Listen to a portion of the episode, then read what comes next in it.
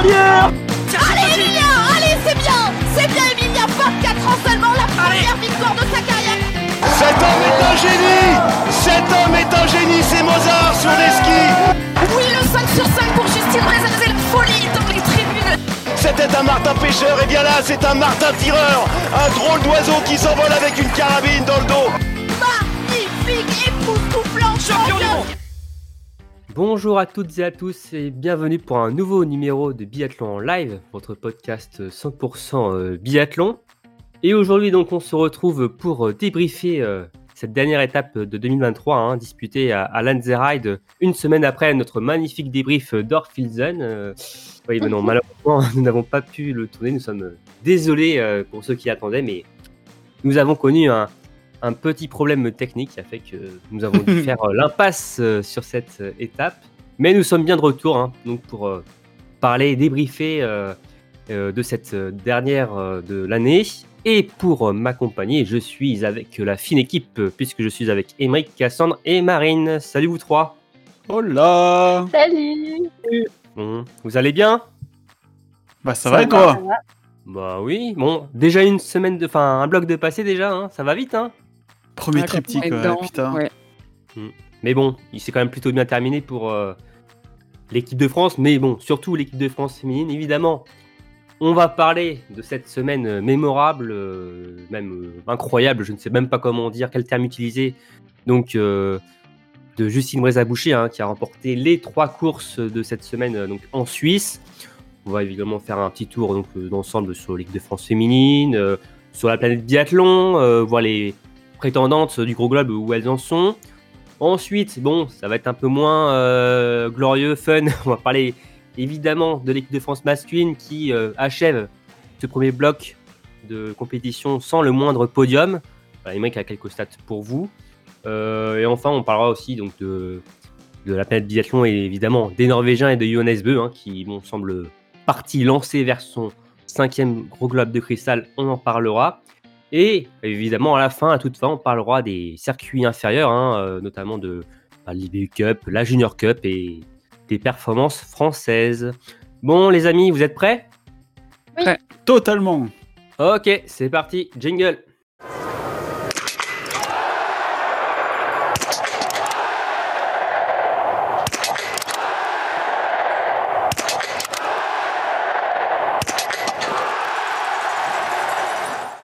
Bien, alors, pour commencer, on ne change pas les bonnes habitudes. hein. Je vais vous demander hein, quelle a été votre course de cette semaine helvète? Euh, Marine, pour commencer. Euh, alors moi j'ai mis, euh, bon c'est pas les courses les plus spectaculaires à la base, mais j'ai mis le sprint féminin qui pour moi est le, on va dire le début de la belle euh, histoire qui s'est déroulée devant nos yeux pendant tout le week-end et c'est comme ça que tout a commencé. C'était juste euh, une euh, masterclass euh, de notre chère euh, Justine. Hmm. N'en dis pas plus, je sais qu'on va, on va en parler après, tu as plein de choses à, à dire sur ça. Euh, Cassandre, alors toi c'est un sprint, mais c'est pas celui des femmes. Ouais, bah, je me suis dit que j'allais euh, essayer d'être un peu originale et pas mettre Justine. Du coup, j'ai pris le sprint euh, homme parce que euh, bah, je trouvais que il y en avait, enfin, il y avait une, euh, ça montrait qu'il y avait une grande, euh, une plus grande densité du moins que l'année dernière euh, sur, sur les sprints hommes et avec bah, des Allemands qui ont une moyenne au tir de 9 sur 10. Et puis même, on voit aussi que Johannes Bö, il a perdu sa, sa balle de marge au, bah, qu'il avait l'année dernière où il pouvait faire un 9 sur 10 ou un 8 sur 10. On avait l'impression que quoi qu'il arrive, il allait gagner. Et là, un peu d'adversité, ça fait du bien. Donc, j'ai bien aimé ce sprint. Ok, et toi, euh, tu es du retour du côté des dames? Ouais, j'étais du retour ouais, du côté des dames. Je m'y retrouve du côté des dames parce que bah, c'était les premières euh, de, de l'hiver. Ça fait toujours plaisir de voir une Mastart. Puis en plus avec un, un scénario de dingue et, et un magnifique triplé. Et donc pour moi, comme vous me demandez, c'est c'est très, très gentil de votre part, euh, c'est la, c'est la poursuite euh, d'âme. Voilà, je, je vais faire pas, pas très original, mais c'est celle qui m'a procuré le plus d'émotions hein, avec euh, cette euh, domination incroyable de, Justine et de Julia. Hein. J'oublie pas évidemment Julia, mais euh, une course euh, menée de main de maître par les, deux Françaises et une course aussi assez particulière, j'ai trouvé, même à l'arrière, où, nota- notamment sur le pas de tir, on pouvait avoir des athlètes qui pouvaient soit faire un, super tir ou et, à l'inverse, des athlètes qui pouvaient complètement se rater et se reprendre après. Donc, une course un peu étrange derrière, mais une domination totale des Bleus et notamment donc de, Justine, qu'elle a ensuite poursuivi sur la Mastart. Mais voilà, pour moi, la course de cette semaine. avant de commencer le, débrief de, des, courses, je voulais aussi revenir un peu sur ce site de Ride, on sait que c'était la première sur la Coupe du Monde et qu'il organisera les mondiaux l'année prochaine, en tout cas sur la saison suivante. Qu'avez-vous pensé de ce site? Pense qu'on est déjà d'accord pour dire que c'est un cadre magnifique. Hein. Oui, un très beau site qu'on avait déjà vu pour ceux qui suivent un peu les circuits inférieurs. Euh, ça a l'air d'être euh, assez familial euh, pour l'instant comme ambiance, mais bon, c'est un nouveau site. Bah, c'est pas Oberhof, oui. Hmm. C'est un peu normal et puis, mais c'est oui, en tout cas des un, cadre magnifique, une piste qui fait des différences. Donc moi personnellement, c'est des choses qui me qui me plaisent et donc ouais, sur le site en lui-même, et puis voilà, c'est assez central en Europe, donc je pense qu'il y a quand même pas mal de monde qui peut s'y rendre assez facilement. Mm, mm. Bon, par contre, euh, un côté négatif euh, à, à, revoir pour justement les mondiaux, c'est peut-être la, la réalisation. Ouais. Ah ouais. Et puis sur la poursuite femme, je crois que c'était le plus flagrant, mais on n'a rien vu de la course. C'était on voyait les, tout, les 30 premières passer à l'intermédiaire. C'est super intéressant pour les Ah, on est resté deux minutes sur le même inter, j'ai regardé. Ouais, non, mais vraiment, enfin, ils se sont vraiment améliorés sur l'après-midi. Alors, je sais pas ce qui s'est mm. passé sur euh, le matin et peut-être des, je sais pas, des problèmes techniques, caméra en panne, j'en sais rien. Mais euh, vraiment, celle-là, euh, en plus, on avait deux Françaises en tête, on voulait les voir, quoi. Mm. même des fois, c'était mal cadré. En plus, tu, les biathlètes, t'as l'impression qu'ils filmaient le paysage, que les biathlètes, il en avait rien à foutre. Elles étaient cachées derrière le, le bandeau du classement en temps réel. C'était n'importe quoi. Ça fait un peu penser à une retransmission EV Cup, euh, courses avec des caméras fixes. Et euh, d'ailleurs, on n'avait pas été très. Euh, enfin, on n'avait plus forcément de chance sur cette journée-là, puisque aussi les EV Cup, euh, il y avait le brouillard à Souchon. Oh et bon, avec des beaux plans sur les. sur le brouillard, sur le blanc. sur, le blanc, ouais, voilà. C'était très beau. Et même sur les. Les personnes, les bénévoles. Ah oui, oui, oui, c'est vrai. Donc, ouais, mais c'est vrai que niveau réalisation, il y a, y a, du progrès à faire. Après, il y avait une telle montée, euh, je pense qu'il voulait vraiment qu'on s'attarde sur cette euh, côte assez compliquée. Euh.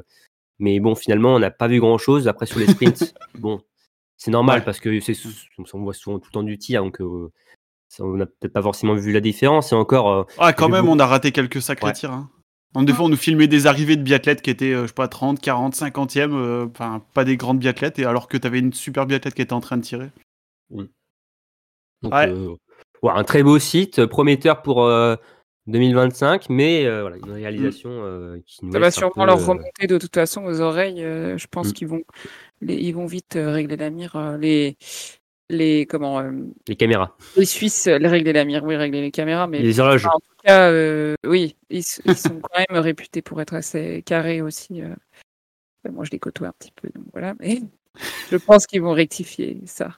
En tout cas, une, une première Allenside euh, intéressante et euh, on a hâte évidemment d'être déjà en, aux mondiaux, même si bon, il y a déjà des mondiaux à venir très prochainement et il risque aussi d'être euh, assez exceptionnel dans le chaudron de, de Nové Misto. Mais bon, avant de se projeter en République tchèque, on va évidemment donc débriefer cette étape donc de Lenzerheide avec, pour commencer évidemment, on va ouvrir cette page une très belle page hein, avec Justine Brézaboucher hein, qui a conclu l'année 2023 de façon donc magistrale. en Suisse, la française a réalisé un fantastique triplé en remportant donc le sprint, la poursuite et la mass start. donc le total, le point est au maximum hein, au niveau comptable, 270, qui lui permettent de passer les fêtes de fin d'année avec le dossard jaune de leader euh, est-ce que pour vous, au vu de ce qu'elle a pu produire euh, auparavant dans sa carrière, euh, est-ce que c'est une, une performance inouïe, inespérée même de sa part? Non, non, non. pour moi, c'est pas, c'est pas inouï. Alors, bon, je suis pas surprise. Est-ce que je, me suis imaginé qu'elle allait faire ça? Pas forcément, mais quand elle l'a fait, j'étais pas, j'étais pas choquée parce que je, je, je, trouve que c'est cohérent par rapport, en fait, tout son début de saison. a été une, une, une, lente, une lente montée en puissance, une montée en puissance pour arriver jusque-là. Et, euh, et je, je, je, ressentais quand même, même si pour les, la première étape au Storsund, on pouvait se dire oui, bon, finalement c'est comme avant, etc. Moi, je, je ressentais quand même que euh, au niveau de l'attitude, au niveau du discours, de l'approche, euh, il y avait quelque chose qui avait changé. Alors l'avoir fait, c'est vraiment incroyable parce que voilà, ils, nous ont un petit peu montré les statistiques, euh, comme quoi les, les triplés, euh, il y en a eu très peu. chez les filles euh, françaises, il y a eu que Sandrine Bailly, mais si on, on, on, on enlève la l'allemande Oswald, je crois, c'est que des filles qui ont gagné le gros globe qui ont fait ce mmh. triplé. Et il y en a, il y a que deux étapes par saison où il y a trois courses individuelles. Donc c'est c'est quelque part inespéré, mais je suis pas surprise de la performance.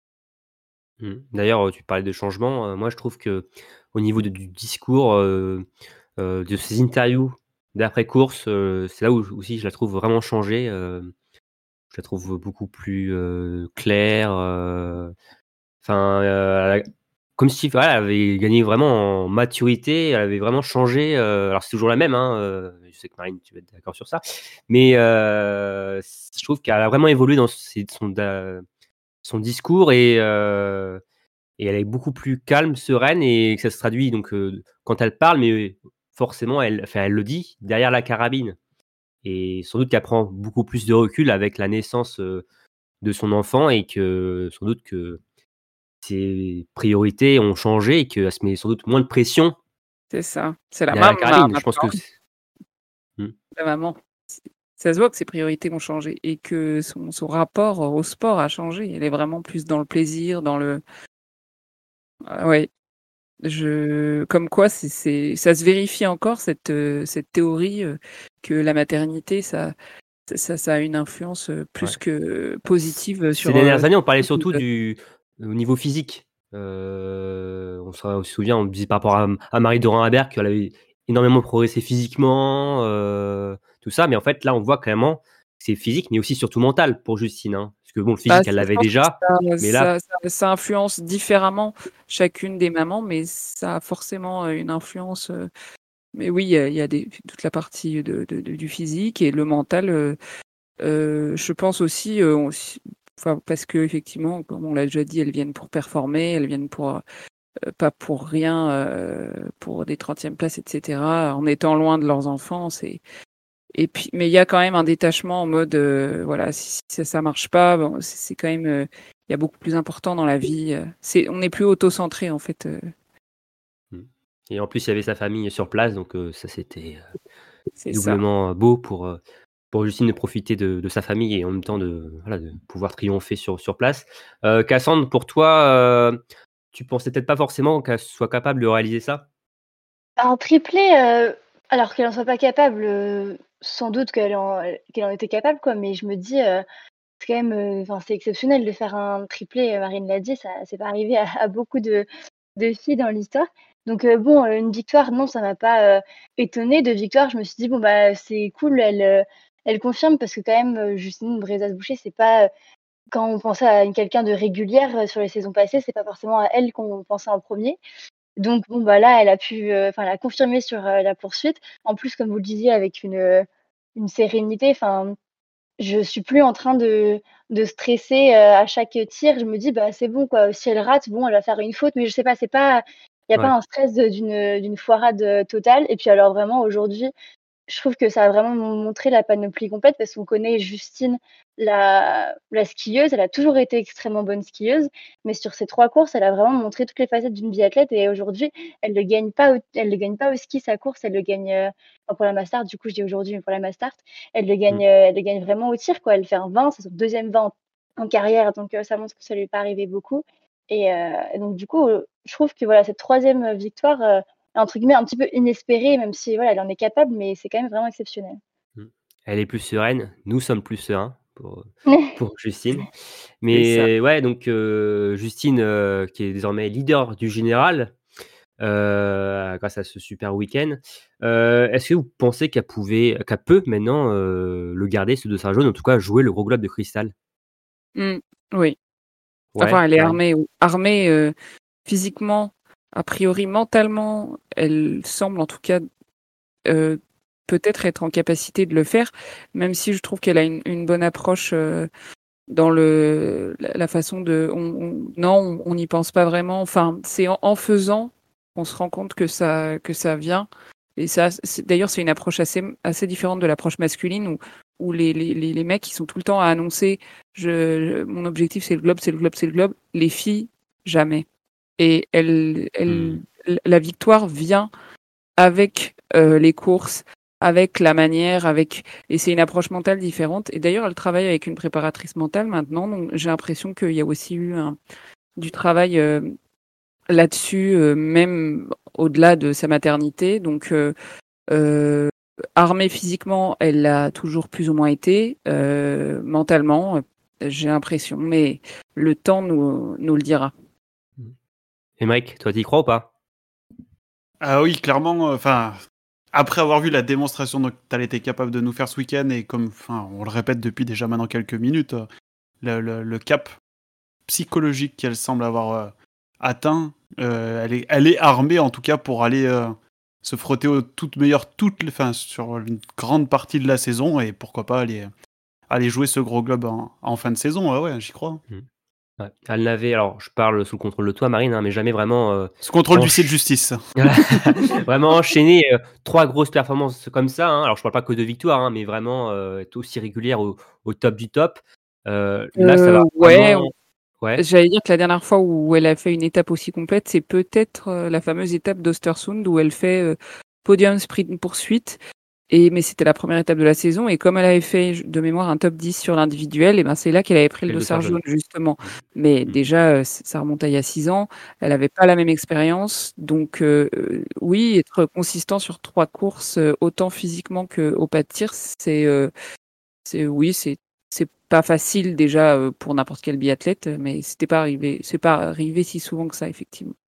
Et après, elle avait par contre pas réussi à enchaîner à, à Orfilsen. Et ce qui Oui. là, par contre, ça va être intéressant euh, pour elle. On va voir. euh, alors, il y a la trêve aussi, donc euh, c'est c'est différent. Mais on va voir si maintenant aussi elle peut bah, être régulière sur plusieurs étapes. C'est ça aussi maintenant la- le nouvel objectif pour Justine. Et ça va être important forcément dans cette quête de, de gros globes de cristal quand on voit aussi des adversaires qui sont certes n'ont pas gagné ce week-end et qui n'ont pas voilà, qui n'ont peut-être qu'une victoire entre guillemets cet hiver, mais qui sont souvent dans le top 5 et qui marquent de gros points. Donc euh, Oui. Après, en termes de régularité, euh, bah, si on veut comparer avec l'état de la semaine dernière, elle fait déjà un podium, elle est huitième. Enfin, du coup, voilà, elle a un peu confirmé en mieux cette semaine, mais déjà, c'était pas, Oui. pas le yo-yo complet, quoi. C'est vrai. Après, on va voir avec le, le dossard jaune ce que ça va, ça va faire. Euh, Après, évidemment, Justine a, a de l'expérience sur cette Coupe du Monde que n'avait pas forcément Lou Jean Monod à euh, quand elle a découvert cette tunique jaune. Donc, ça va être intéressant de suivre ça. Mais en tout cas, on est quand même content d'avoir une Française euh, en jaune à Noël et, euh, ça Justine nous a vraiment fait plaisir sur cette semaine euh, euh, en Suisse et on la félicite encore et c'était euh, Vraiment très très beau à voir. Euh, maintenant, on va passer à deuxième française de ce week-end. Euh, je parle de Julia Simon qui a, je pense, confirmé euh, encore sa montée en puissance euh, donc à Lanzerheide avec euh, trois top 6, dont son premier podium donc sur la poursuite, hein, en étant deuxième derrière euh, sa euh, compatriote euh, des saisies. Donc, elle est remontée au sixième rang du général. Elle est à 110 points de la première place. Est-ce que vous la pensez capable de pouvoir batailler pour ce gros globe, elle aussi?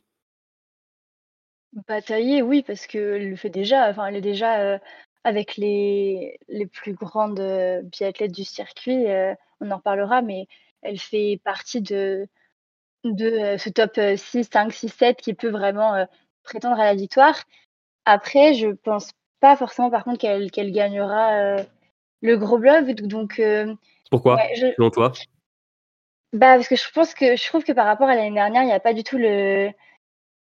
On la sent moins en, en maîtrise de, de son affaire, je trouve. Et même par exemple, bah, on se serait dit par exemple qu'aujourd'hui c'était pour. euh, c'était vraiment euh, une, une course pour Julia, que ça y est, hop, la Mastart et tout, elle allait, elle allait faire euh, une grosse perf. Et finalement, bon, elle est sixième, c'est très bien. Depuis le début de saison, de toute façon, c'est quasiment que des top 10. Donc euh, c'est du très haut niveau. Mais je trouve qu'il manque un peu ce, ce supplément qu'elle avait l'année dernière. de magie. que, ouais, c'est ça, il faut un peu de, de magie pour gagner le gros globe. Et du coup, je, bon, elle sera dans la bataille, ça c'est sûr, mais de là aller le, le gagner, je sais pas. Mais après, c'est, enfin, on va en reparler, mais c'est très compliqué quand même, je trouve, de dégager une réelle favorite là sur ce début de saison. Euh, elles sont toutes, euh, bah, elles peuvent, y aller- elles peuvent le gagner, mais en même, temps, elles n'ont pas fait. À part du coup, Justine n'a qu'à gagner trois courses, donc c'est quand même beaucoup sur le total des courses disputées en individuel. Mais euh, il y en a aucune qui se dégage vraiment finalement. Mmh. C'est assez flou ce, début de saison. C'est très serré. Hein. Je disais, Julia Simon, euh, 110 points, sixième. On sait qu'une victoire, c'est 90 points, que ça peut aller très vite avec ce nouveau barème. Donc euh, Mm. voilà, et Tendrevolt qui est à 10 points derrière Justine. Euh, Elvira Roberg, euh, bon, qui a une vingtaine de points, euh, troisième. euh, et Vitozzi aussi, pas très loin derrière. Donc euh, ouais, c'est... Ouais. Ça va pas du tout. Elle a que 93% en coucher. Hein. La dernière, c'était 100%. hein, je veux dire. Là, Bah, tu, tu rigoles, mais ça fait partie peut-être de la différence aussi euh, Ouais. qui fait que euh, elle n'est pas. Voilà, elle a peut-être autant de retard, en tout cas 110 points de retard sont peut-être aussi là. Hein, euh, certes, je pense qu'Emeric, euh, on la sent quand même moins saignante en ski, même si c'était quand même de mieux en mieux euh, sur ce mois de décembre. Mais oui, Mm. f- euh, le 100% que de l'an dernier en début de saison, forcément, qu'elle n'a pas, coûte des points, évidemment. Bah ouais, ouais, parce que chaque balle qu'elle rate, à- mise à part sur l'individuel, ça fait quand même à chaque fois 150 mètres en plus à faire, donc elle y perd encore un tout petit peu en puissance. Ça explique aussi euh, peut-être un peu ce moins bien à ski, c'est un peu, euh, c'est un peu moins bonne forme. Mm. Elle est à 87% de réussite euh, cet hiver contre euh, 89 sur l'ensemble de la dernière saison, donc euh, 2%. euh, et elle est moins rapide à ski euh, par rapport à la moyenne Mm. totale euh, du peloton des, donc des athlètes. Donc voilà, tout ça fait que Ju- Julia est bout à bout, ouais. voilà, Mm. c'est ça, c'est- ça explique finalement le fait que Julia soit moins aux avant-postes euh, que l'an dernier, mais euh, elle est quand même toujours au, contact Mm. et, euh, et elle n'a pas forcément Rien n'est encore joué. euh, son dernier mot, tout à fait pour. euh, Puis on parle, euh, on parle des, de- du coucher là, du coup, juste pour rebondir sur le 100%, quand on regarde ses, ses sprints, euh, elle en a toujours, euh, il y en a deux où elle fait un 9 et elle la rate sur le coucher. Donc si elle faisait 100% sur le coucher, euh, ça serait, euh, bah, ça serait des, des podiums quoi. Et là, ce qui fait à chaque fois qu'elle dépasse le podium, c'est c'est cette balle couchée finalement. D'ailleurs, l'an dernier, finalement, elle a terminé à, à 93% au coucher. Donc, euh, finalement, elle est sur la même euh, stat que sur l'ensemble de la dernière saison, euh, Julia Mm. Simon. Donc, euh, c'est vrai que l'an dernier, elle avait vraiment fait un début de saison incroyable sur ce tir et Mm. c'est un peu euh, hors norme. Euh, très bien, maintenant, on va parler un peu des, des autres françaises. Euh, alors, il y a eu un week-end euh, quand même compliqué hein, pour Chloé Chevalier, euh, 45e euh, du sprint, 27e de la poursuite. Une très belle remontée, hein, euh, à mettre quand même au crédit de, de la tricolore. Euh, bon, Gilles Guigona plus en retrait, hein, 42e de la, du sprint, 38e de la poursuite, et qui prend pas la Mastart pour une place. euh, donc, des, des gros regrets par rapport à ça. Et euh, une belle conclusion pour, euh, Sophie Chauveau euh, sur la.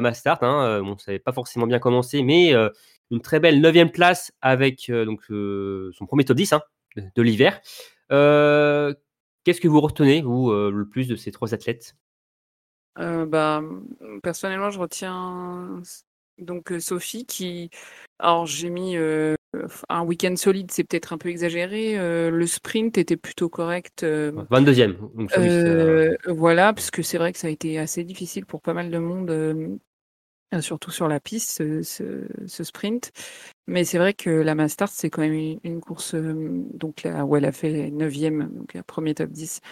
C'est une course qui est pas évidente et surtout c'était la dernière course du bloc et elle a, elle a quand même eu les ressources pour faire une course euh, très solide et finir 9e. Donc euh, voilà, je retiens, euh, on va dire que c'est celle euh, qui, c'est quand même celle qui sort du lot après euh, Justine et Julia. Quoi, c'est vrai que c'est difficile de sortir du lot à côté de ça, mais mais je retiens Sophie.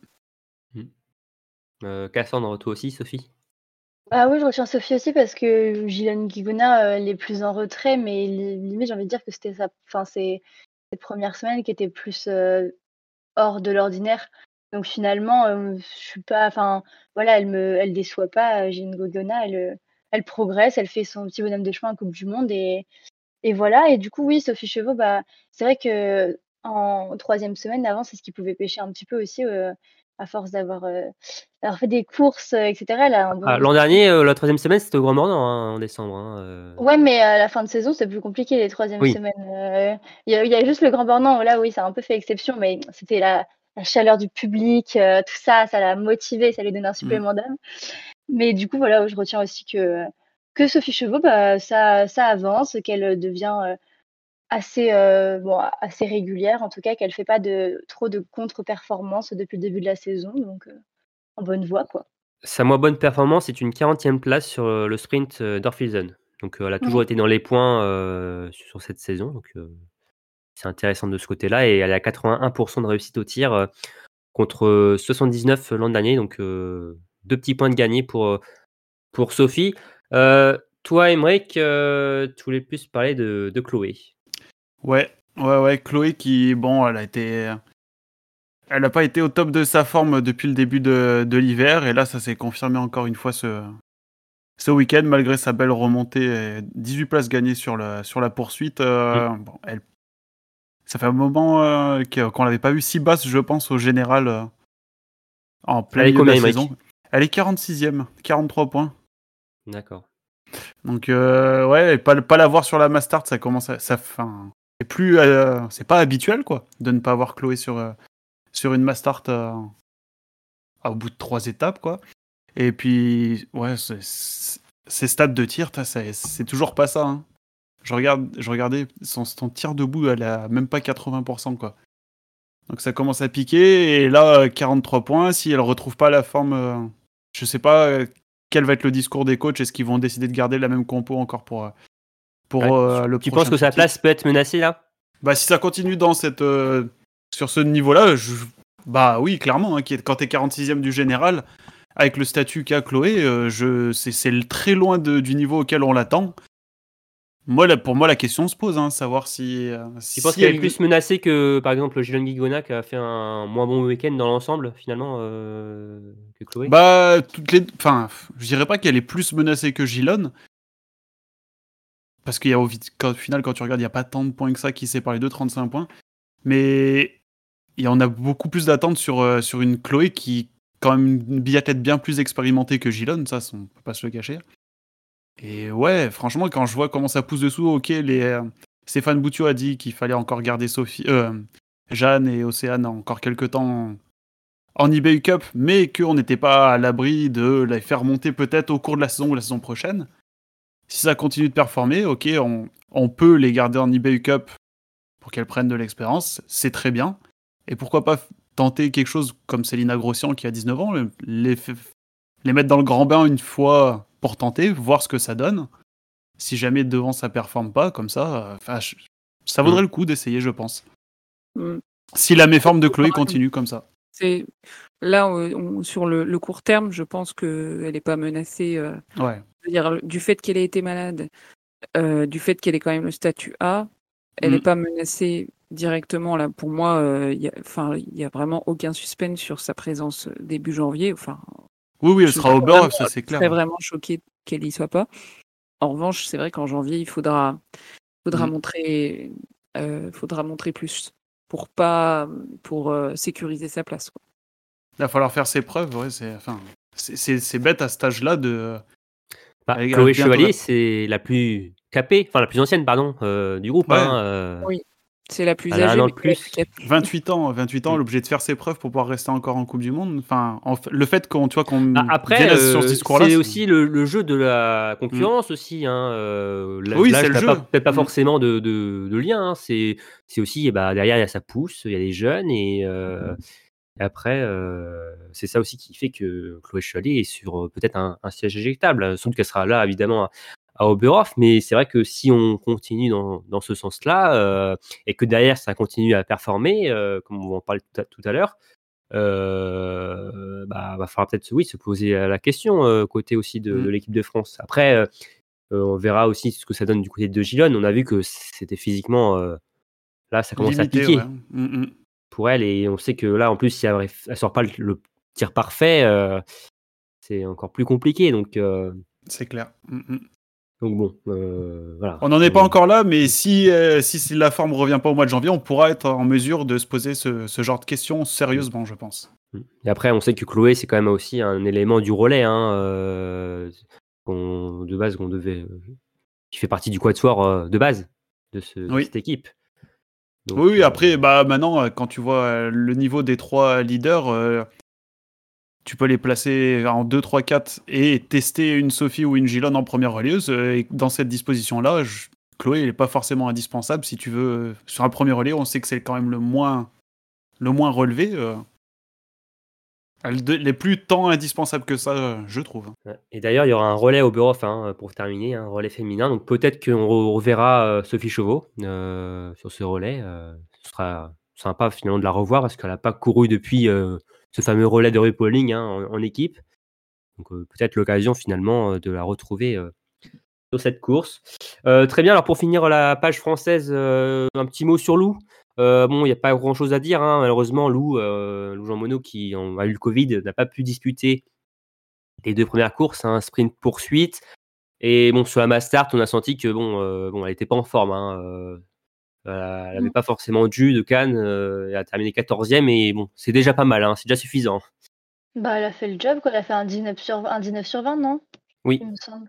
Oui, voilà, bah, elle a maximisé ce qu'elle pouvait maximiser. Malheureusement, euh, bah, c'est dommage euh, qu'elle ait pas pu faire les courses et qu'elle ait chauffé le Covid parce qu'elle était bien placée au général. Donc, on avait envie de, pas d'avoir, d'avoir- de l'avoir un petit peu aux, aux Un triplé sur la poursuite, quoi, c'est ça? Bah, voilà, enfin, je veux dire, euh, c'est quand même pas trop demandé, je trouve. Voilà. Il n'y a pas que les Norvégiens, qui ont droit au hein. oh, oh. c'est vrai, c'est vrai. On peut Voilà, aussi. mais, euh, Elle aurait pas pu faire, euh, enfin, si, elle aurait pu faire 20, quoi. Mais euh, sinon, euh, en retour de maladie comme ça, bon, en 14e de la Mastart avec un 19, bon, bah, elle a fait ce qu'elle pouvait, quoi. Ouais, je Jean Monod qui est donc redescendu au dixième rang mondial hein, euh, Ouais. après euh, cette, euh, cette semaine réduite. Hein. Était, elle était deuxième au début de la semaine, non? C'était pas ça?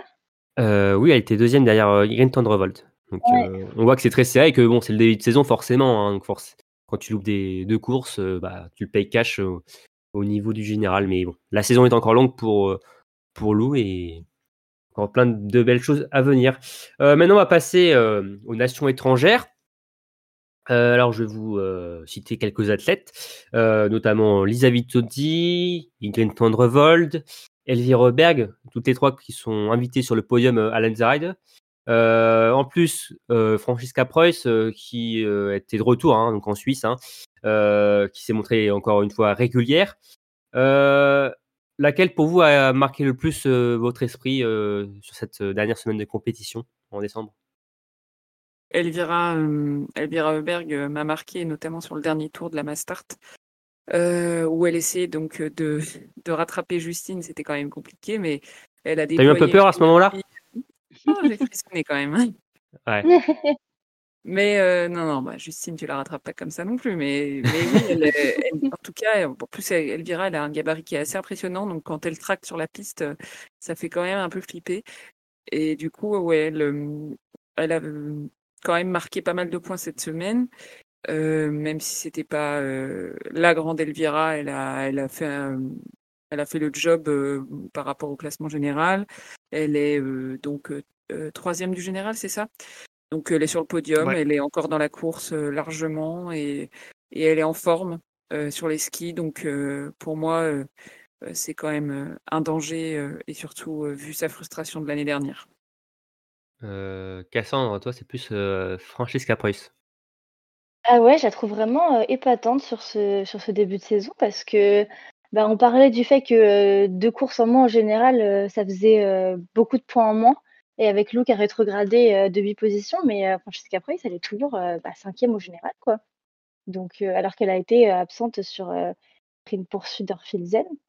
Donc, euh, vraiment, ça montre qu'elle a fait vraiment que des bons résultats. Elle a fait que des top 10 euh, depuis le début de la saison. Et bon, la première semaine, bon, soit toujours, euh, voilà, les Allemands, euh, c'est, on est toujours un petit peu, bon, d'accord, euh, première étape, ils font, ils font quelque chose de bien, mais je ne m'attendais pas à ce que ça continue autant et que même voilà, en revenant de maladie sur une piste qui, du coup, était euh, bah, assez dure pour les organismes de manière générale, puisque tout le monde a, a souffert, bah, qu'elle refasse des, euh, des top 10, qu'elle soit toujours là. euh, franchement, j'ai hâte de voir comment ça va évoluer parce que je m'y attendais pas.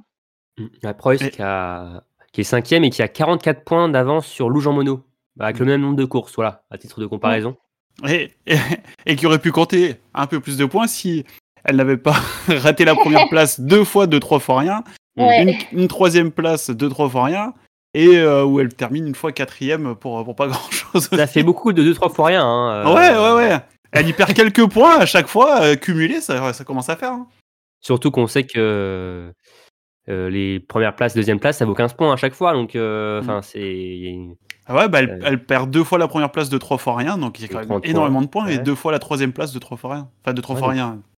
Voilà, Ouais, façon de parler.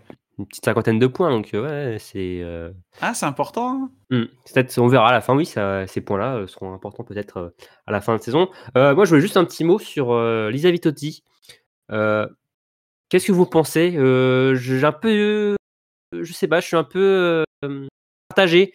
Je la trouve, allez, très régulière, mais je- il manque un truc. On a l'impression, enfin, je sais pas ce que c'est quoi votre sentiment euh, Bah, par rapport à l'italienne? Euh, Lisa, euh, j'ai l'impression que si, si elle va chercher le. Enfin, pour moi, c'est une prétendante au, au globe, un, peu dans le, dans le style les globes gagnés par Doro. Beaucoup de régularité, pas forcément des, des coups d'éclat, enfin, pas forcément marcher sur le circuit comme on fait Tyrrell, comme on fait Marthe.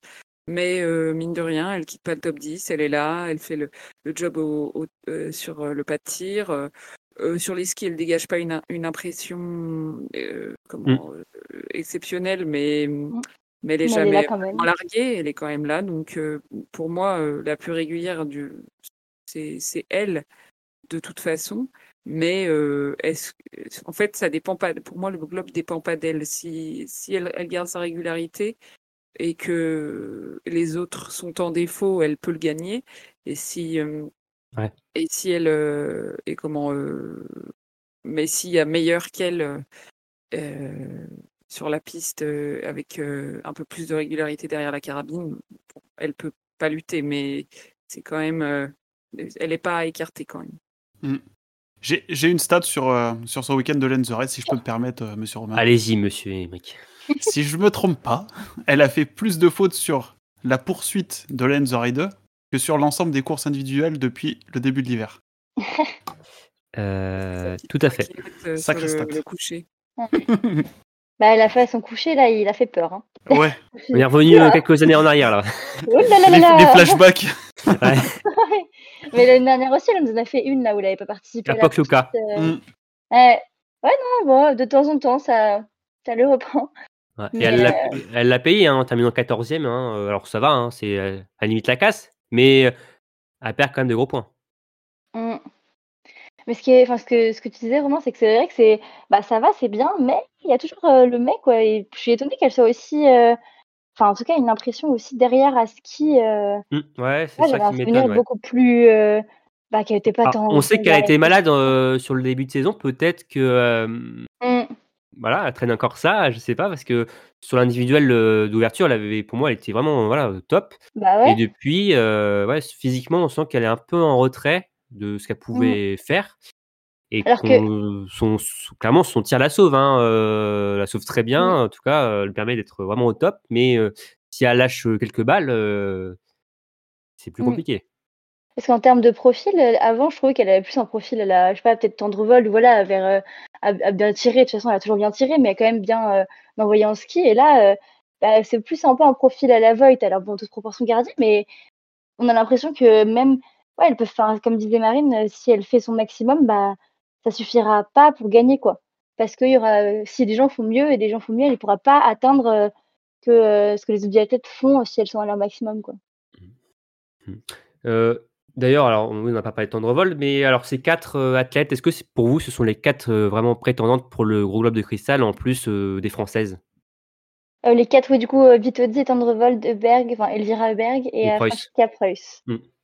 Ouais, moi je vois pas, je vois pas qui d'autre on pourrait vraiment rajouter pour pour cette lutte au gros globe, parce qu'on aurait pu penser à la sœur d'Elvira, Anna Eberg, mais euh, elle a, je pense qu'elle a un peu accumulé déjà pas mal de retard euh, sur euh, bah, sur le début de, la saison là, parce que bah, on, je vais encore revenir avec les, deux courses manquées, mais là, Lou, elle a deux courses manquées, elle est quand même devant Anna Heuberg. Je veux dire, normalement, Anna Heuberg, ça, ça marque des points. Et c'est là, oui, elle a fait une bonne course aujourd'hui, mais depuis le début de la saison, c'est un petit peu compliqué. Bon, après, elle n'a pas été aidée sur le sprint. Alors, j'ai pas. Crois qu'il y avait peut-être des problèmes de glisse pour les euh, Suédoises, mais bon, elle était quand même très Ouais. loin. Elle est tombée en plus. Hein, de- Elle est tombée. Bon, ok. Mais euh, du coup, ça ne lui a pas servi. Mais Après, je la oui. vois pas Après, elle était quand même, euh, euh, au niveau glisse, elle était quand même pas non plus performante. Hein. C'est pas que la Mm. chute hein, euh, Mm. a Ouais. derrière. Ben là, en termes de, de points, elle est déjà quand même euh, pas mal derrière. Euh, J'ai du mal à voir comment elle pourrait se, bah, se hisser dans la lutte du- au classement général, quoi. Mm. Son 11e hein, avec 244 points, donc ça fait 180 points de retard sur euh, Justine Brézaboucher. Euh, donc, euh, bon, pour euh, Anna Heuberg, c'est pour vous, c'est les mondiaux finalement déjà euh, pour elle? Bah oui, oui, comme tu le disais, euh, Cassandre, euh, elle est déjà presque à. Ouais, elle est plus ou moins aux alentours de deux victoires de retard sur la, sur la tête du classement. euh, on est déjà après un, premier ti- gros tiers de. Ouais, un premier tiers de la saison. Un tiers, oui, oui, un tiers. on est un tiers, un tiers. Les mondiaux comptent pas. Mm. Je pense qu'il faut clairement qu'elle commence à, à tourner son esprit en vue de, de ces mondiaux et d'aller chercher le plus de médailles possible, histoire de faire. euh, voilà, un peu comme euh, l'équipe de France masculine la saison dernière, aller un peu sauver la saison avec, euh, des, avec une belle médaille en or euh, autour du cou, euh, du côté de Nové Mesto. hein. Ce Bah, qu'elle avait très ça, bien elle avait fait. fait ça. Ouais. voilà. Oui, ouais, en plus. Tout à fait, tout à fait. Euh, maintenant, on va parler euh, d'athlètes qui ont un peu déçu hein, sur ce début de saison, des leaders. hein. Euh, je parle de Dorothea Weber, hein, de Marketa Davidova et de Lisa Hauser. Quel leader vous a le plus déçu sur ce début de saison?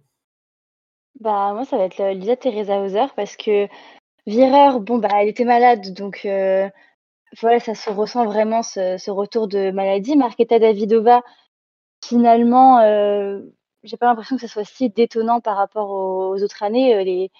Elle, était toujours euh, une favorite outsider, si je peux dire. Euh, elle est toujours dans, le top 10 général, mais c'est pas non plus le top 5 quoi, en général. Donc, donc Davidova, voilà, ça m'a pas forcément plus euh, interpellé que ça. Mais Lisa Teresa Auger, j'ai trouvé que elle était particulièrement extrêmement transparente depuis le début de la saison. Bah, Tellement transparente euh, en Suisse qu'elle n'était pas là. Euh, Mais à part la, la première, euh, bah, la première course où elle fait, euh, bah, elle fait sixième avec un 20 sur l'individuel. Donc bon, bah là, c'est du, pour le coup, c'est du Lisa Teresa Hauser comme on connaît. Elle tire bien, elle fait de bonnes perfs sur l'individuel. C'est un format qu'elle aime bien, oui. ouais. Ouais, voilà. Mais alors sur le reste, euh, enfin, elle n'a pas fait euh, un autre top 20 individuel euh, à part ce, ce top 6 du coup du début de saison. Et même au tir, qui est quand même d'habitude son point fort, bah c'est pas ça. Enfin là, la poursuite d'Orphilsen, euh, elle fait un 15 sur 20. euh, les, sur les sprints, elle a fait un, un 8 sur 10. Bon, après, il y a du 9 sur 10, du 7 sur 20, donc ça, c'est un peu plus euh, normal. Mais euh, bon, par rapport à ces standards, euh, bah, que le ski, c'est pas forcément ça depuis quelques saisons. Là, si en plus le tir, ça, ça va pas, bah ouais, je pense que ça va être compliqué. Pour Marketa Davidova, déjà, bon, on vise forcément euh, les mondiaux à la maison. hein. Il n'y a pas forcément trop de doute sur ça. à mon avis, euh, enfin, il n'y a pas trop de suspense sur le sur son objectif de la saison, donc euh, je ne veux pas dire qu'elle est là sans, sans être là, mais pour moi, tout n'est que préparation pour l'événement de voilà les mondiaux à domicile. Je pense que dans la carrière d'un biathlète, ça n'arrive euh, qu'une fois quand ça a la chance d'arriver. Donc, euh, donc voilà, elle est axée là-dessus, et puis j'attends une montée en puissance euh, en janvier pour un, pic en février.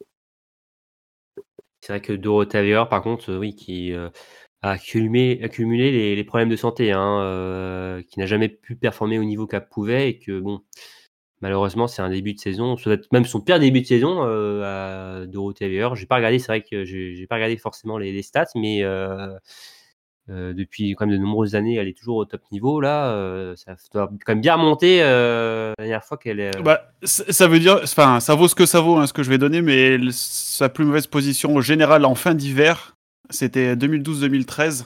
Enfin, ça faut remonter à 2012-2013 pour voir moins bon classement au général, en fin Ah, d'hiver. Ouais. Quand tu termines 7ème, 3ème du général, je pense que quand même après trois étapes, tu dois être quand même bien mieux classé que ce qu'elle l'est actuellement. Et donc forcément pour elle aussi, hein, euh, on va se diriger vers, vers euh, les mondiaux, même si je pense pas que Dorothea Weber avait des, des rêves de cristal forcément euh, sur ce début d'hiver. Euh, mais bon, après, ça reste Dorothea Weber, donc forcément on a des attentes autour d'elle et que forcément on attend qu'elle performe sur Mm. chaque compétition. Mais C'est euh, c'est clair. Mais oui, c'est vrai que c'est un peu triste ce, début de saison pour elle. Et bon, oui, on va attendre Marketa Davidova euh, chez elle et euh, une réaction de d'Hauser aussi qu'elle qu'elle se rétablisse euh, pour euh, 2024. Euh, pour terminer sur par cette partie féminine, euh, bah, je vais vous demander euh, quelle autre performance ou contre-performance vous a marqué. Vous voulez mettre en avant sur ce week-end, Marine? Euh, moi, j'ai mis euh, les Nike. Donc, euh, enfin, c'est une contre-performance, c'est un, bien grand mot. parce qu'elle n'a pas été non plus euh, mauvaise sur ce week-end, mais euh, elle avait été excellente à Orphilsen. Et euh, je me disais à domicile, euh, quand même, ça aurait été sympa de l'avoir euh, sur un podium. Surtout qu'à ski, ça, ça avait l'air de, encore, d'encore répondre. Donc, euh, Mm. voilà, mais c'est, on va dire, que c'est, une contre-performance. C'est peut-être un peu fort le mot, mais euh, voilà, je, je, je l'attendais. Elle était prête une semaine trop tôt en fait. voilà, c'est ça. Elle n'a pas calculé son pic au bon moment. Mm. Ouais. Pas comme peut-être euh, Davidova, ça, on, verra ça dans quelques semaines. Euh, Cassandra, alors Cassandra, toi, t'as alors t'as pris la réponse d'Emeric. Ah bah t'as vu, j'ai voulu faire plaisir, je suis partie outre-Atlantique. Mais euh, ouais, j'ai choisi du coup euh, Didra Heroin, euh, qui a fait euh, un top 8 sur le sprint, et même après elle a, elle a confirmé, elle a fait 21e sur la poursuite, 13e de la Mastart avec un 20. Alors je sais pas si sa 8e place c'était sa meilleure euh, perf en carrière, mais en tout cas ça doit pas être loin. Euh, en Coupe du euh, Monde, oui. Après, en JO, elle avait fait bien. Oui, un- ok. Elle avait fait quoi, Gilles, du coup? Vingt- euh, septième euh, sur l'individuel à, à Pékin. ouais. Ouais, bah du coup, franchement, euh, bah pas mal, quoi. Une, une semaine euh, où elle sort pas du, bon, quasiment pas du top 20, elle a été 21e, franchement, euh, ça, ça m'a surprise. En plus, à Pékin, euh, elle tire à 19 sur 20. hein. Et, euh, sans le, sans le- avec le plein, euh, c'était à une seconde de, de la gagne d'Hermann. hein. Ouais. Ah ouais, je me souviens de cette course.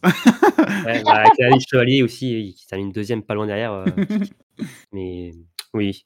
Euh, et toi, Emmerich, alors là, tu vas du côté de la Norvège. On va beaucoup en parler tout à l'heure, mais euh, on, on- on termine pour la partie féminine. Ouais, ouais, on n'a pas, on n'a pas beaucoup parlé, pas assez parlé d'Ingrid. Du coup, je parle d'une autre norvégienne. Euh, D'une Norvégienne qu'on n'a pas beaucoup parlé cet hiver, hein, mais faut- Ouais. euh, qui fait ni fort. hein. Oui, Marit Skogan, du coup, pour, euh, pour la citer. Euh, bah, du coup, qui fait ses deux meilleurs résultats en carrière là, ce week-end, avec bah, un podium, hein, troisième, troisième sur la poursuite. Ouais, l'année dernière, on l'avait pas vue en course, donc elle était restée. Je sais pas si elle était. J'ai pas trop de souvenirs d'elle la saison dernière. Est-ce qu'elle était restée sur le circuit national ou est-ce qu'elle était blessée? J'ai pas eu le temps de chercher juste avant de préparer ce podcast. Je suis désolé. Tu te fais pas ton travail. C'est- J'ai pas le temps. Mais euh, du coup, oui, euh, elle, a, elle a très bien performé donc en pré-saison. Elle a, elle s'est qualifiée du coup pour, euh, pour l'ouverture de saison du côté d'Östersund. Elle elle est montée en puissance petit à petit jusqu'à ce week-end donc à Lenzerheide. Elle a réussi à tenir donc sur ce troisième week-end euh, avec de très bons résultats et euh, bah ça fait, c'est une sacrée performance je trouve pour pour une pour cette biathlète sortie de la Norvège, sortie d'un vivier assez énorme. Parce qu'Hogan, hein, qui euh, découvre tout simplement la Coupe du Monde cet hiver. hein. Elle n'avait jamais pris le départ euh, d'une Coupe du Monde euh, avant Ostersund, et donc euh, c'est une très belle entrée en Ouais, pour, je, je pour elle. regarde les stats là du coup av- avant ça, donc course internationale, c'était seulement trois courses d'IBU Cup. Et après quelques courses chez les juniors. Mm. Et elle est Le- 14e. au Le saut dans le grand bain à, à son âge, c'est quand même assez impressionnant. Oui, c'est vrai qu'elle a Elle est pas 25 jeune, ans. hein. hein. Ouais, enfin, Donc, ouais, euh, elle n'a pas elle est 19 ans comme hein, Céline Grossian, quoi. Oui, voilà. On est d'accord, euh, Émeric. Euh, donc voilà pour euh, la partie euh, féminine. Maintenant, on va passer aux hommes. Ah Ah, Émeric, tu as des choses à dire, je crois, non? Ah, et bah, le contraste est quand même assez saisissant hein, avec euh, l'équipe féminine, hein, parce que bon, euh, l'équipe de France masculine, on va aller droit au but. Hein, zéro podium hein, sur ce début de saison, euh, sur les premières courses disputées. euh, ce n'était plus arrivé depuis la saison 96-97. Euh, D'ailleurs, sur cette saison, le premier podium était arrivé au bout de 12 courses. Donc, bon, on espère que voilà, on ne battra pas un record par rapport à ça. On en reparle, on en reparlera en Allemagne. oui, on en reparlera en Allemagne et peut-être en Italie. Tout ça, quel bilan finalement vous faites de cette première partie de saison? De cette équipe C'est le bilan de- d'une reconstruction, quoi. C'est c'est nouveau coach, euh, au pluriel. Tir, ski, ça fait beaucoup de, de choses à assimiler d'un coup. Donc, je pense que. Bah, T'es pas étonné de? Non, je suis pas étonné. Je, pour moi, c'est pas. il faut, faut laisser du temps. on est sur. voilà, c'est vraiment. C'est comme un, un, restart en fait pour, pour certains. Donc, donc euh, voilà. On a quand même des, athlètes d'excellence dans cette équipe. On a notamment euh, un athlète qui a remporté l'Euroglobe, euh, quelques médailles olympiques il n'y a pas si longtemps que ça. Champion du monde. Ouais, mais c'est des, pour beaucoup, c'est des athlètes qui, qui, qui ont quitté le, circuit avec pas tant de certitude que ça. Enfin, à part Eric, que va reparler, qu'on voit, qu'on continue de voir grandir progressivement. les autres, je pense qu'il y avait un travail de fond à faire, donc ça c'est pas comme ça. Enfin, je suis pas, moi, je suis pas surprise. je j'attends pas spécialement quelque chose de particulier cette saison. Peut-être plus la saison d'après. Enfin, il faut laisser le temps au coach de mettre en place le discours. Ça passe quand même par le décalage qu'il y a entre la fin de.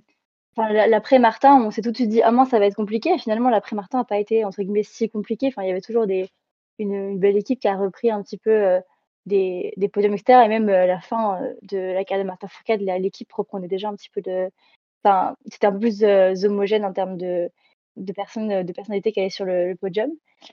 Mais, mais du coup, là, c'est vrai que bah, après avoir eu cette période un peu plus, donc Martin, puis cette période un peu plus dense, etc., bah, de revenir à une période beaucoup moins dense en termes de, top 3, enfin de podium ou de même de top 6 bah, je trouve que ça fait un, peu bizarre quand même, et je trouve qu'ils sont quand même pas à la. En fait, c'est frustrant qu'ils soient pas à la hauteur de ce qu'ils pourraient faire, sans parler même de comparaison avec d'autres nations. Enfin, les Norvégiens, ils, sont totalement au-dessus, c'est incomparable, ou même peu importe des Suédois, etc. Je trouve qu'en tant qu'équipe en eux-mêmes, bah, toutes ces balles ratées, c'est très frustrant. À chaque fois, il y a du déchet et, et c'est frustrant parce que bah, ils pourraient faire des courses plus pleines et ça nous, ça ferait quand même un, meilleur début de saison, même si, sans parler des positions, s'ils faisaient des courses plus pleines, déjà, mmh. ce serait mieux, quoi. Oui, il y a, y a beaucoup de déceptions parce que euh, il y a beaucoup de déchets. Si euh, c'est des courses beaucoup plus euh, intéressantes sur le pâtis, en tout cas qui beaucoup plus régulières et que bon, ils donnent le maximum sur les skis et que après ils ont le résultat qu'ils peuvent avoir. Mmh.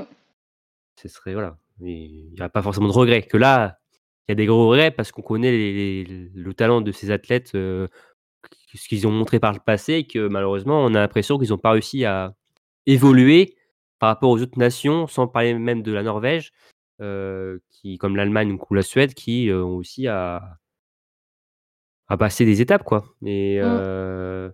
ouais, donc il y a de l'inquiétude ou pas pour la suite, ou vous pensez quand même que durant la saison, ça va quand même, quand même, voilà déboucher sur une ouverture euh, et sur un premier podium individuel? Oh, quand même, j'espère. un podium individuel, j'espère quand même. Euh, si, le, si un seul podium, c'est notre objectif de la saison, euh, bon, j'espère même plusieurs. Après, je suis peut-être un petit peu trop optimiste, je sais pas.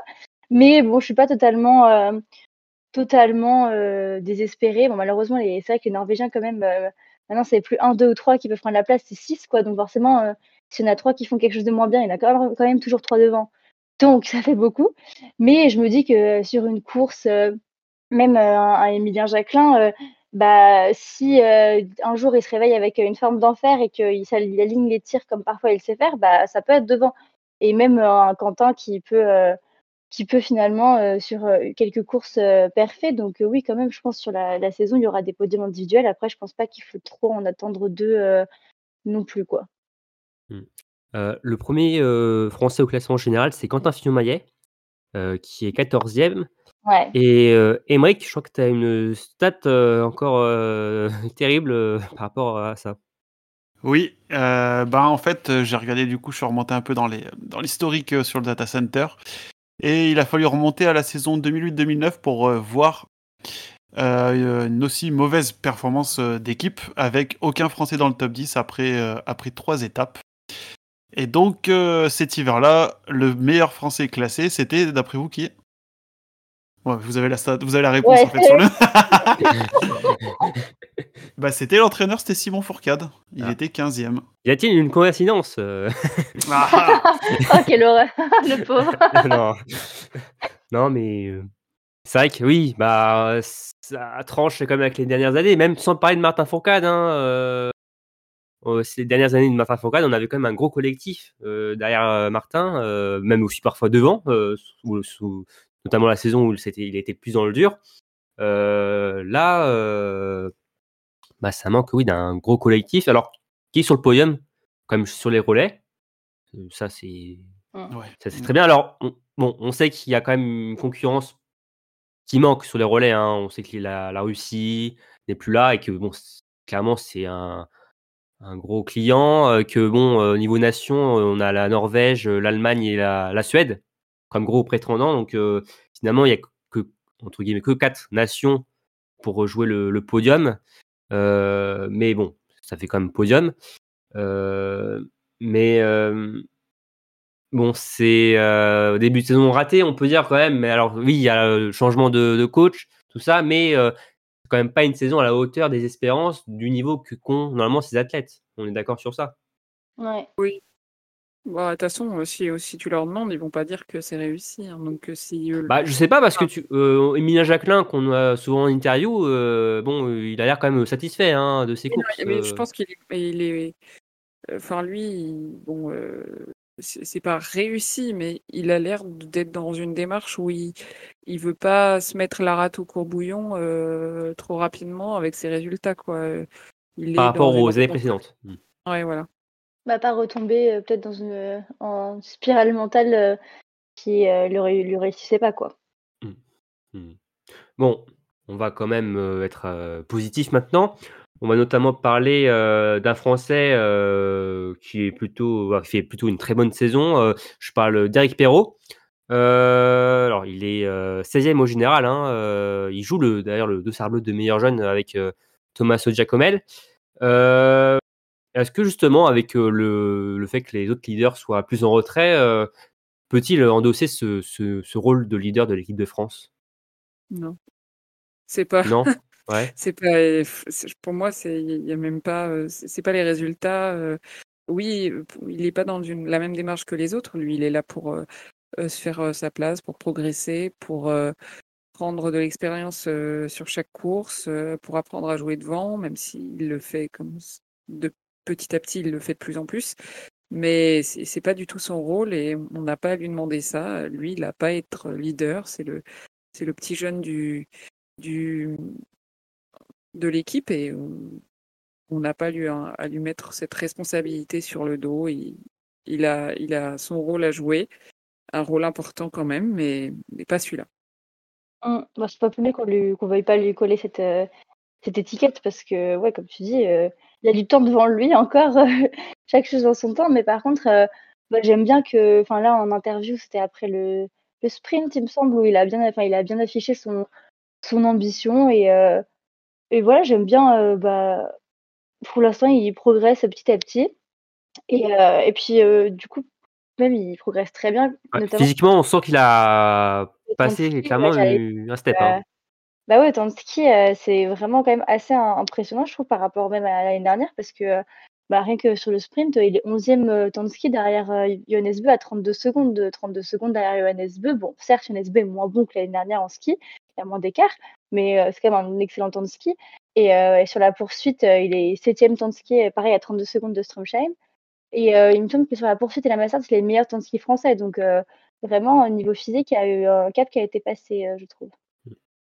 Toi, Emmerich, son début de saison, tu le, tu le vois comment? Je le vois très positif. Et surtout, j'ai beaucoup aimé la dernière interview qu'il a fait après la, après la course, la- après la Mastart. va start. Ouais. Où il dit qu'il est très content de ses résultats, mais qu'il faut encore continuer à travailler pour aller chercher ses petites balles parce que il n'est pas totalement satisfait donc de son dernier week-end de- à Lenzerheide. Et il faut aller chercher ces petites balles en trop encore par-ci par-là qui euh, l'empêchent d'aller d'aller jouer encore plus haut. Et j'ai trouvé ça super comme, euh, comme discours de pas euh, se reposer sur les, euh, sur les résultats qu'il a actuellement qui sont déjà très très bons mais de continuer à vouloir aller chercher toujours mieux et, et ouais aller chercher ce dossard bleu euh, espérons, espérons à la fin de la saison. Bah, Eric qui est le meilleur, euh, qui a le meilleur réussite au tir hein, sur des Français Mm. sur ce début de saison, qui a 86% euh, de réussite, 83% au, au coucher. D'ailleurs, ça l'a pénalisé hein, sur la mass start hein, avec deux fautes d'entrée et euh, 88% au debout. Euh, donc euh, un très bon début de saison pour pour qui euh, peut se mêler euh, pour comme je disais dans la lutte au dossard bleu avec euh, Tommaso Giacomel et il a 29 points derrière et ça va être intéressant parce que bon c'est vrai qu'on a un peu oublié ce dossard bleu, hein, on l'a un peu mis de côté. Hein, C'était un peu notre action sur le la première saison euh, quand ils l'ont appliqué. Mais là, euh, c'est intéressant de, de voir. Et Eric l'a dit hein, que c'était un objectif, hein, ce dossard de meilleur jeune. Donc c'est un, un, un très beau combat et on voit finalement qu'il a aussi euh, gratté euh, du terrain par rapport à Thomas Giacomel qu'on avait gratté l'an dernier. euh, et c'est là aussi qu'on voit finalement le- l'évolution positive d'Emeric, euh, d'Emeric, d'Eric. Emeric, non, Emeric, il y a encore du boulot. Hein. Mais euh, Eric euh, sur cet hiver et on espère que voilà, il, il va pouvoir euh, tenir comme il a tenu physiquement euh, sur euh, sur euh, cette première partie d'hiver. Mais par contre, sur oui, que le tir, même dans l'ensemble de l'équipe, ça, ça règle la mire. On- je voulais reparler un, peu aussi voilà, d'Emilien Jacquelin. Qu'est-ce qu'on peut finalement attendre d'Emilien sur ce, cette saison? Parce que, bon, il est combien au général Il est 18ème. Euh, il nous a fait un début de fou euh, sur la Mastart, mais bon, euh, il est vite rentré finalement dans le rang. C'est finalement un général trop compliqué, que c'est toujours un homme d'un jour finalement, d'une course d'un jour. Bah moi, je veux bien un petit titre des champions du monde sur la poursuite. hein. Je veux dire, il a l'habitude maintenant, pourquoi pas. Mais sinon, oui, je pense que ça sera vraiment des, un peu comme je disais tout à l'heure, des, des coups d'éclat sur un jour J quand il y aura du, quand il y aura euh, un tir supersonique. Bah là, il y a Massar, c'est le premier tir qu'il nous a fait. Enfin, vraiment le premier. euh, moi, j'étais choquée qu'il ressorte euh, le premier tir couché, il ressort avec 8 secondes d'avance sur le deuxième, enfin sur un couché. J'étais, moi, ça m'a vraiment, j'étais sur le cul, vraiment. Enfin bref. Mais donc s'il le fait. Voilà, s'il nous fait des tirs comme ça, même je me rappelle de son deuxième titre de champion du monde où, pareil, il avait fait une course euh, sensationnelle en, termes de, temps de tir et aussi de résultats en tir, mais de temps de tir. Donc euh, s'il allie ça quand il a de la forme avec euh, des temps de tir comme ça qui rentrent dans les cibles, évidemment, bah, je pense qu'il peut carrément battre les, Norvégiens et, pourquoi pas avoir une victoire dans la saison. Ça me paraît pas inaccessible, mais il faut que tout se goupille bien et c'est ça, c'est, en tout cas, c'est pas la régularité qui va le caractériser, je pense, cette saison. Mais euh, en tout cas, moi j'ai l'impression que, enfin, même les stats parlent pour elles-mêmes, hein, que euh, Emilien Jacquelin débute toujours très fort ses courses sur les skis, mais Mm. qu'à la fin, il a, il, a plus de gaz sur les derniers tours et euh, comme s'il n'avait pas finalement à gérer son effort sur une course et que, bon, bah, forcément, c'est hyper pénalisant. Donc, peut-être que, voilà, je, oui, je pense que ça restera peut-être un homme euh, de course d'un jour, mais euh, en tout cas, ça a quand même fait plaisir de le voir sur cette Mastart aux, aux avant-postes. Mais bon, il a été vite euh, enrhumé par le, le TGV euh, norvégien, mené par, par Johannes Bö, mais en tout cas, bon, Et on a quand même encore eu le droit à. On n'a pas eu les meilleurs skis. c'est oui, c'est vrai. euh, Ça, ça commence à faire un an et demi qu'on entend le même discours. Ça commence à, à, à me courir un peu sur le haricot. Ah oui, mon cher Ah oui, c'est vrai. J'ai l'impression d'entendre un peu ça à chaque fois qu'il y a des courses euh, moins bonnes. Donc, euh, ouais. Mm. Voilà. Ok, bon, bah, en tout cas, on, on verra l'évolution de- d'Emilien Jacquelin euh, sur le, le mois de, de janvier. Euh, un petit mot encore pour finir cette équipe de France euh, avec Antonin Guigona et Emilien Claude qui ont, ont été dans le dur hein, sur cette semaine. hein. Antonin, euh, 46e du sprint, 47e de la poursuite. Emilien Claude, 68e du sprint et donc non euh, présent sur la poursuite. C'est quand même des résultats quand en deçà. Euh, Est-ce que alors, on parlait avec Chloé Chevalier ou même Gilonne. euh, euh, c'est inquiétant pour eux sur la suite de la saison ou pas? Mince. Inquiétant, euh, bah, toujours. Après, euh, euh, on est sur deux dynamiques différentes. Antonin, bah, voilà, on sent que la forme est, est moins là. Je je vais pas le traiter de vieux parce que je, je, je l'aime bien et je veux pas manquer de respect, mais c'est sûr qu'il est plus sur la fin de carrière que sur le début. Donc peut-être ça explique aussi euh, euh, euh, que sur les skis, ça, ré- ça répond un peu moins. Mais pour moi, c'est quand même encore un, un taulier de, l'équipe, enfin, quelqu'un qui, peut, apporter quelque chose. Et puis Emilien, contrairement à, à Eric, dès que ça tire un peu moins bien, il n'a pas, les, il a pas encore le, niveau à ce qui pourrait exister avec un, avec un, j'allais dire un 8 sur 10. Avec un 8 sur 10, il était rentré dans la la semaine dernière, je crois, mais voilà, dès qu'il fait plus de deux fautes, euh, ça rentre plus, donc il faut vraiment être impeccable au tir. Mais derrière, faut reconnaître, ça pousse pas fort. Il n'y a pas quelqu'un qui se détache, à part peut-être Oscar Lombardo qui pourrait prétendre, mais en tout cas, pas, il n'y a pas deux personnes, qui, enfin, deux mecs qui seraient prêts à prendre deux places euh, vacantes. Donc pour moi, ils sont pas en danger, euh, sauf si les, les, coachs décident de ne pas pouvoir pourvoir tous les quotas. Euh, dans l'immédiat, ça me paraît, euh, enfin pour l'instant, ce sera, ouais. Mais c'est D'ailleurs, compliqué. vous, êtes inquiet euh, du manque de relève ou pas cette équipe? Mm. Pas Oui, encore? Enfin, pour l'instant, non, mais euh, faut. Ça peut, Ouais. on, on peut le devenir. Que certes, on a Eric Perrault, donc euh, bon, c'est la relève euh, Mm. pour euh, le biathlon français et on voit voilà, qu'il est déjà sur la Coupe du Monde et ça progresse, mais c'est vrai que derrière, ça tape pas au carreau comme chez les femmes. hein.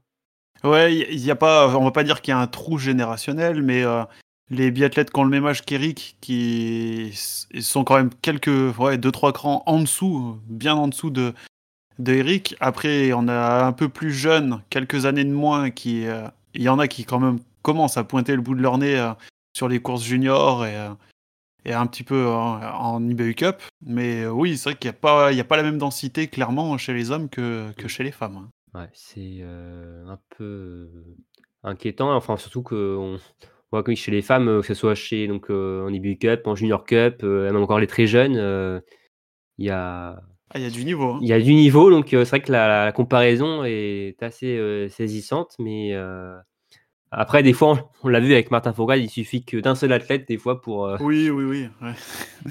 Mais bon, après Martin Fourcade n'est pas euh, voilà. euh, bon, Mm. les Martin Fourcade on n'a pas l'appel. Les talents générationnels comme ça, ouais, c'est, Voilà. ça court pas, ça court pas les rues. Pas les ça, rues, ça euh, skie pas tout le- les, toutes les stations de, de France. Et Donc, oui, euh, voilà. tout le monde n'est pas norvégien. hein. C'est- C'est ça, c'est ça. Et justement, bah, merci pour euh, la transition, Marine. On Sacré va, passe D. voilà, sacrée passe décisive. On va parler de la Norvège et notamment de, de Johannes Bö. Bon, Johannes Bö, hein, qui semble quand même bel et bien de retour euh, au niveau. Hein, euh, deux victoires, une deuxième place euh, à Lenzerheide. Euh, le jaune euh, bien euh, sous le sapin euh, pour Noël. Euh, bon, pour vous, les lancer euh, vers ce cinquième gros globe ou pas? Il est lancé, mais il n'est pas inarrêtable, je pense. Après, bon, je pense quand même qu'il va le remporter, hein, mais euh, il a beaucoup moins de, de marge que la saison passée, ça fait du bien. Mais après, on a bien vu sur d'autres saisons, les saisons précédentes, il avait moins de marge que ça et il le remportait quand même. Donc euh, voilà, mais là, ce qui est bien, c'est qu'il y a vraiment une émulation. Alors, certes, assez euh, norvé, norvégienne, je sais pas comment on dit, mais il y, a, y a une émulation, il y a des, possibilités. le début de saison l'a montré. Après, ça se trouve, il a juste eu besoin du début de saison pour régler la mire et maintenant, roule ma poule, c'est parti.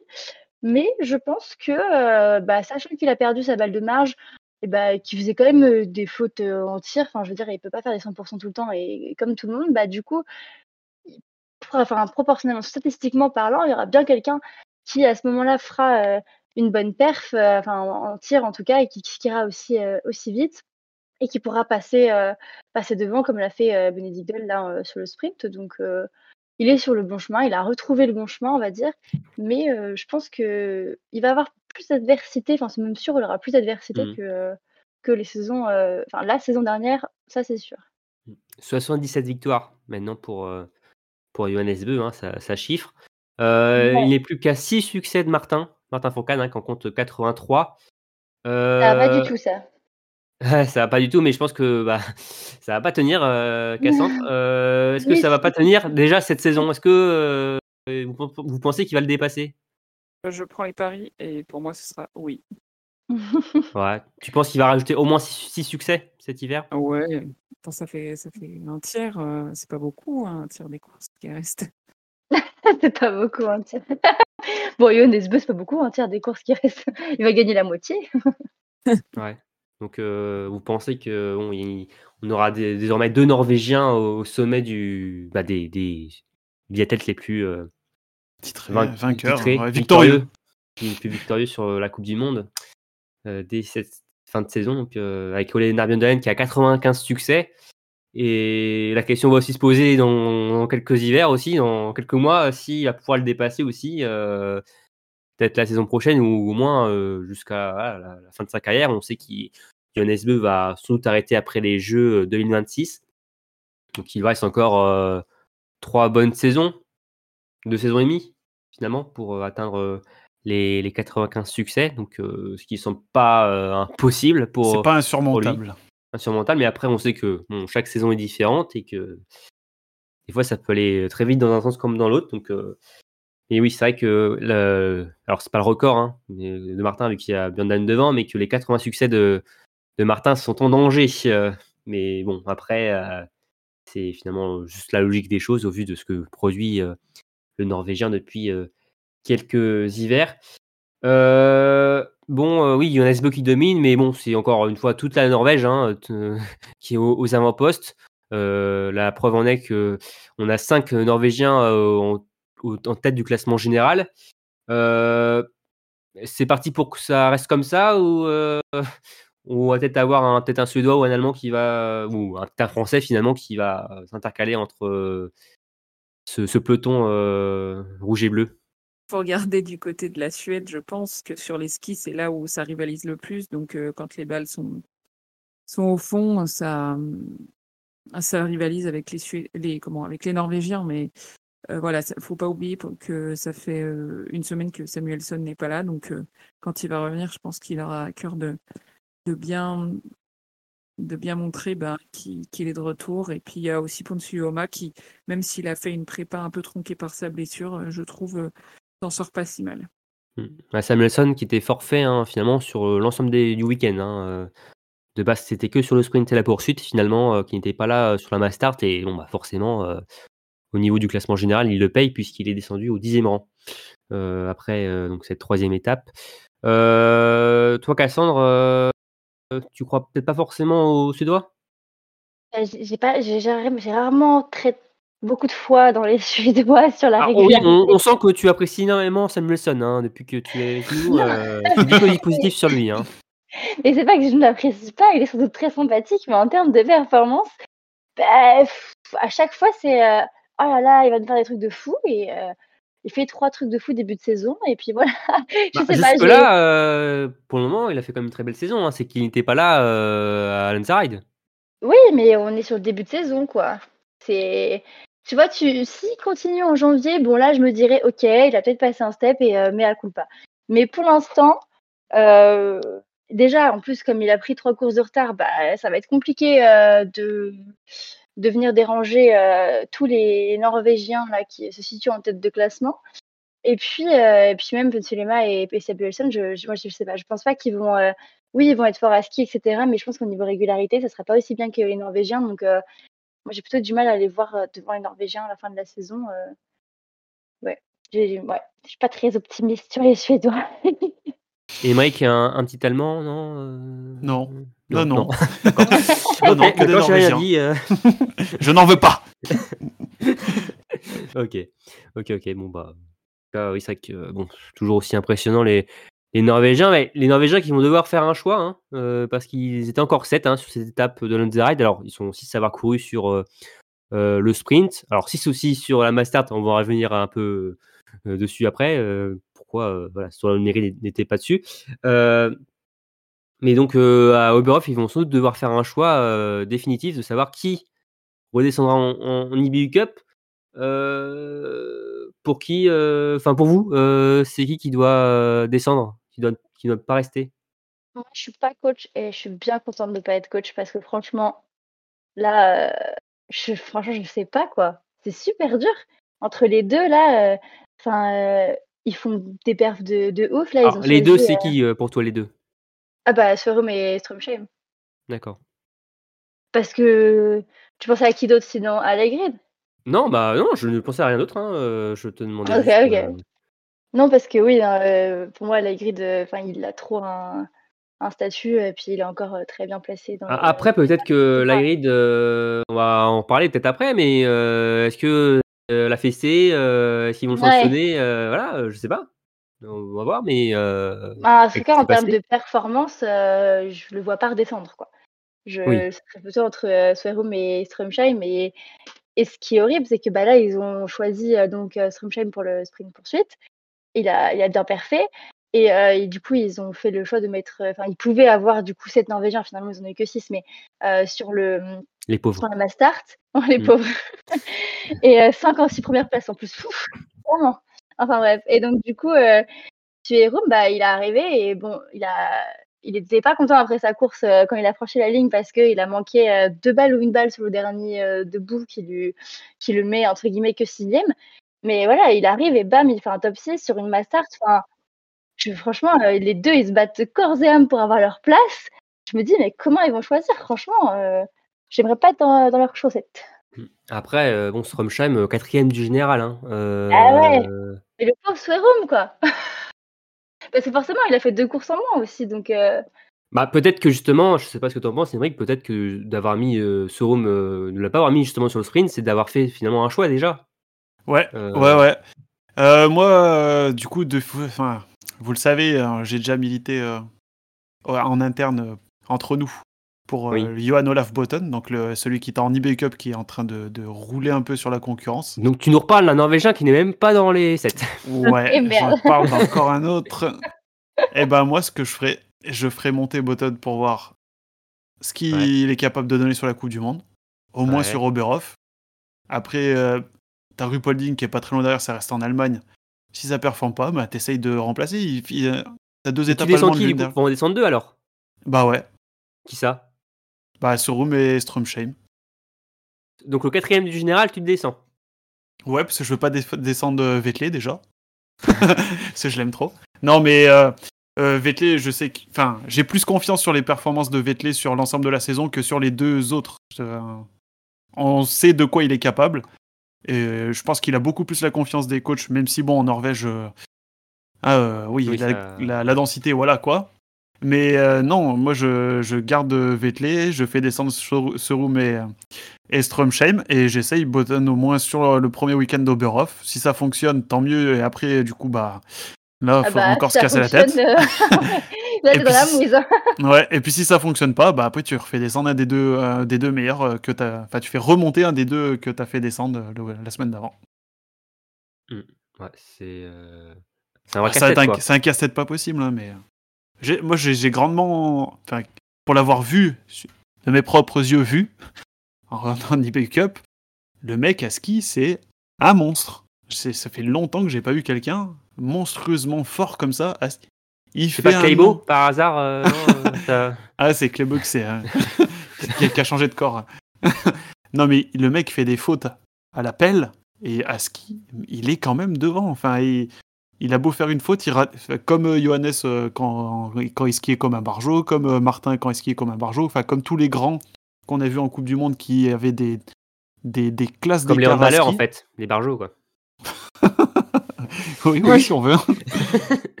Et à ce- il a tellement un niveau d'avance sur, euh, enfin, sur les autres que j'ai j'ai envie de voir ce que ça donne en coup de monde. Après, peut-être qu'il se plantera parce qu'il fait trop de fautes encore au tir. Peut-être. Mais j'ai envie de voir ce que ça donne. J'ai trop, trop envie de voir ce que ça va donner. Ça me fait de la peine pour eux. J'ai envie de leur rajouter des quotas aux Norvégiens, même si bon, ce serait des top 8, mais franchement, euh, ils méritent Bah tous. ouais, quoi. ouais. C'est clair. Ouais, en tout cas, c'est. un- On pourrait, je pense, en faire un éternel débat parce que, en, en croisant tout, euh, toutes les performances et tout, je crois qu'on pourrait pas se mettre d'accord euh, vraiment Mm. sur un nom à descendre. Mm. Surtout qu'en plus, euh, derrière, donc, euh, bon, il y a des athlètes qui peuvent monter.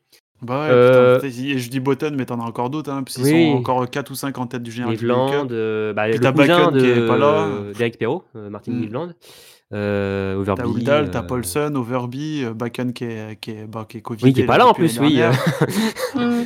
C'est ouais, terrible. Euh, juste pour finir, euh, euh, bah, je voulais quand même revenir sur l'incident euh, de Storlom Legrid.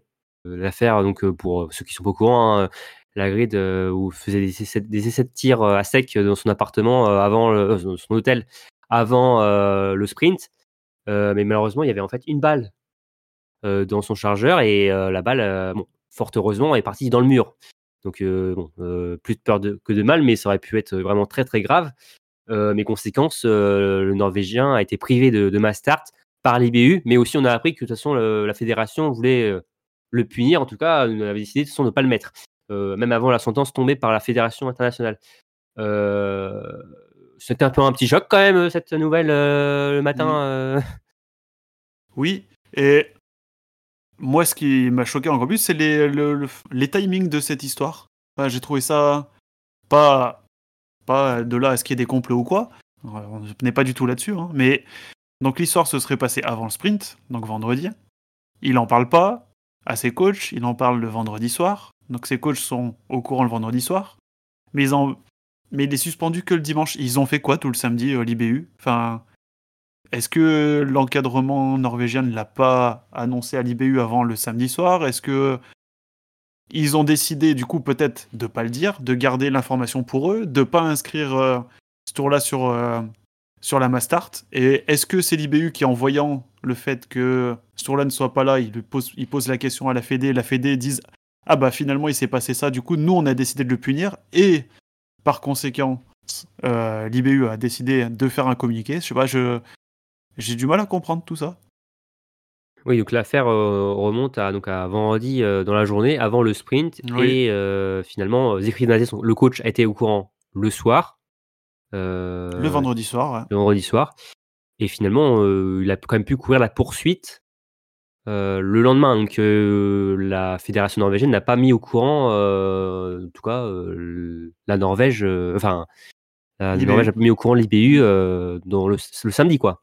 Ou alors, peut-être que l'IBU était au courant dès le vendredi soir, mais qu'est-ce qu'ils ont branlé le samedi euh, Ils ont mis enfin, une journée à prendre une décision, quoi. Enfin, c'est... Ce timing enfin, pour moi, euh, enfin, euh, il y avait un pont, donc il l'a pas dit, il l'a pas dit tout de suite. ça a fini par savoir.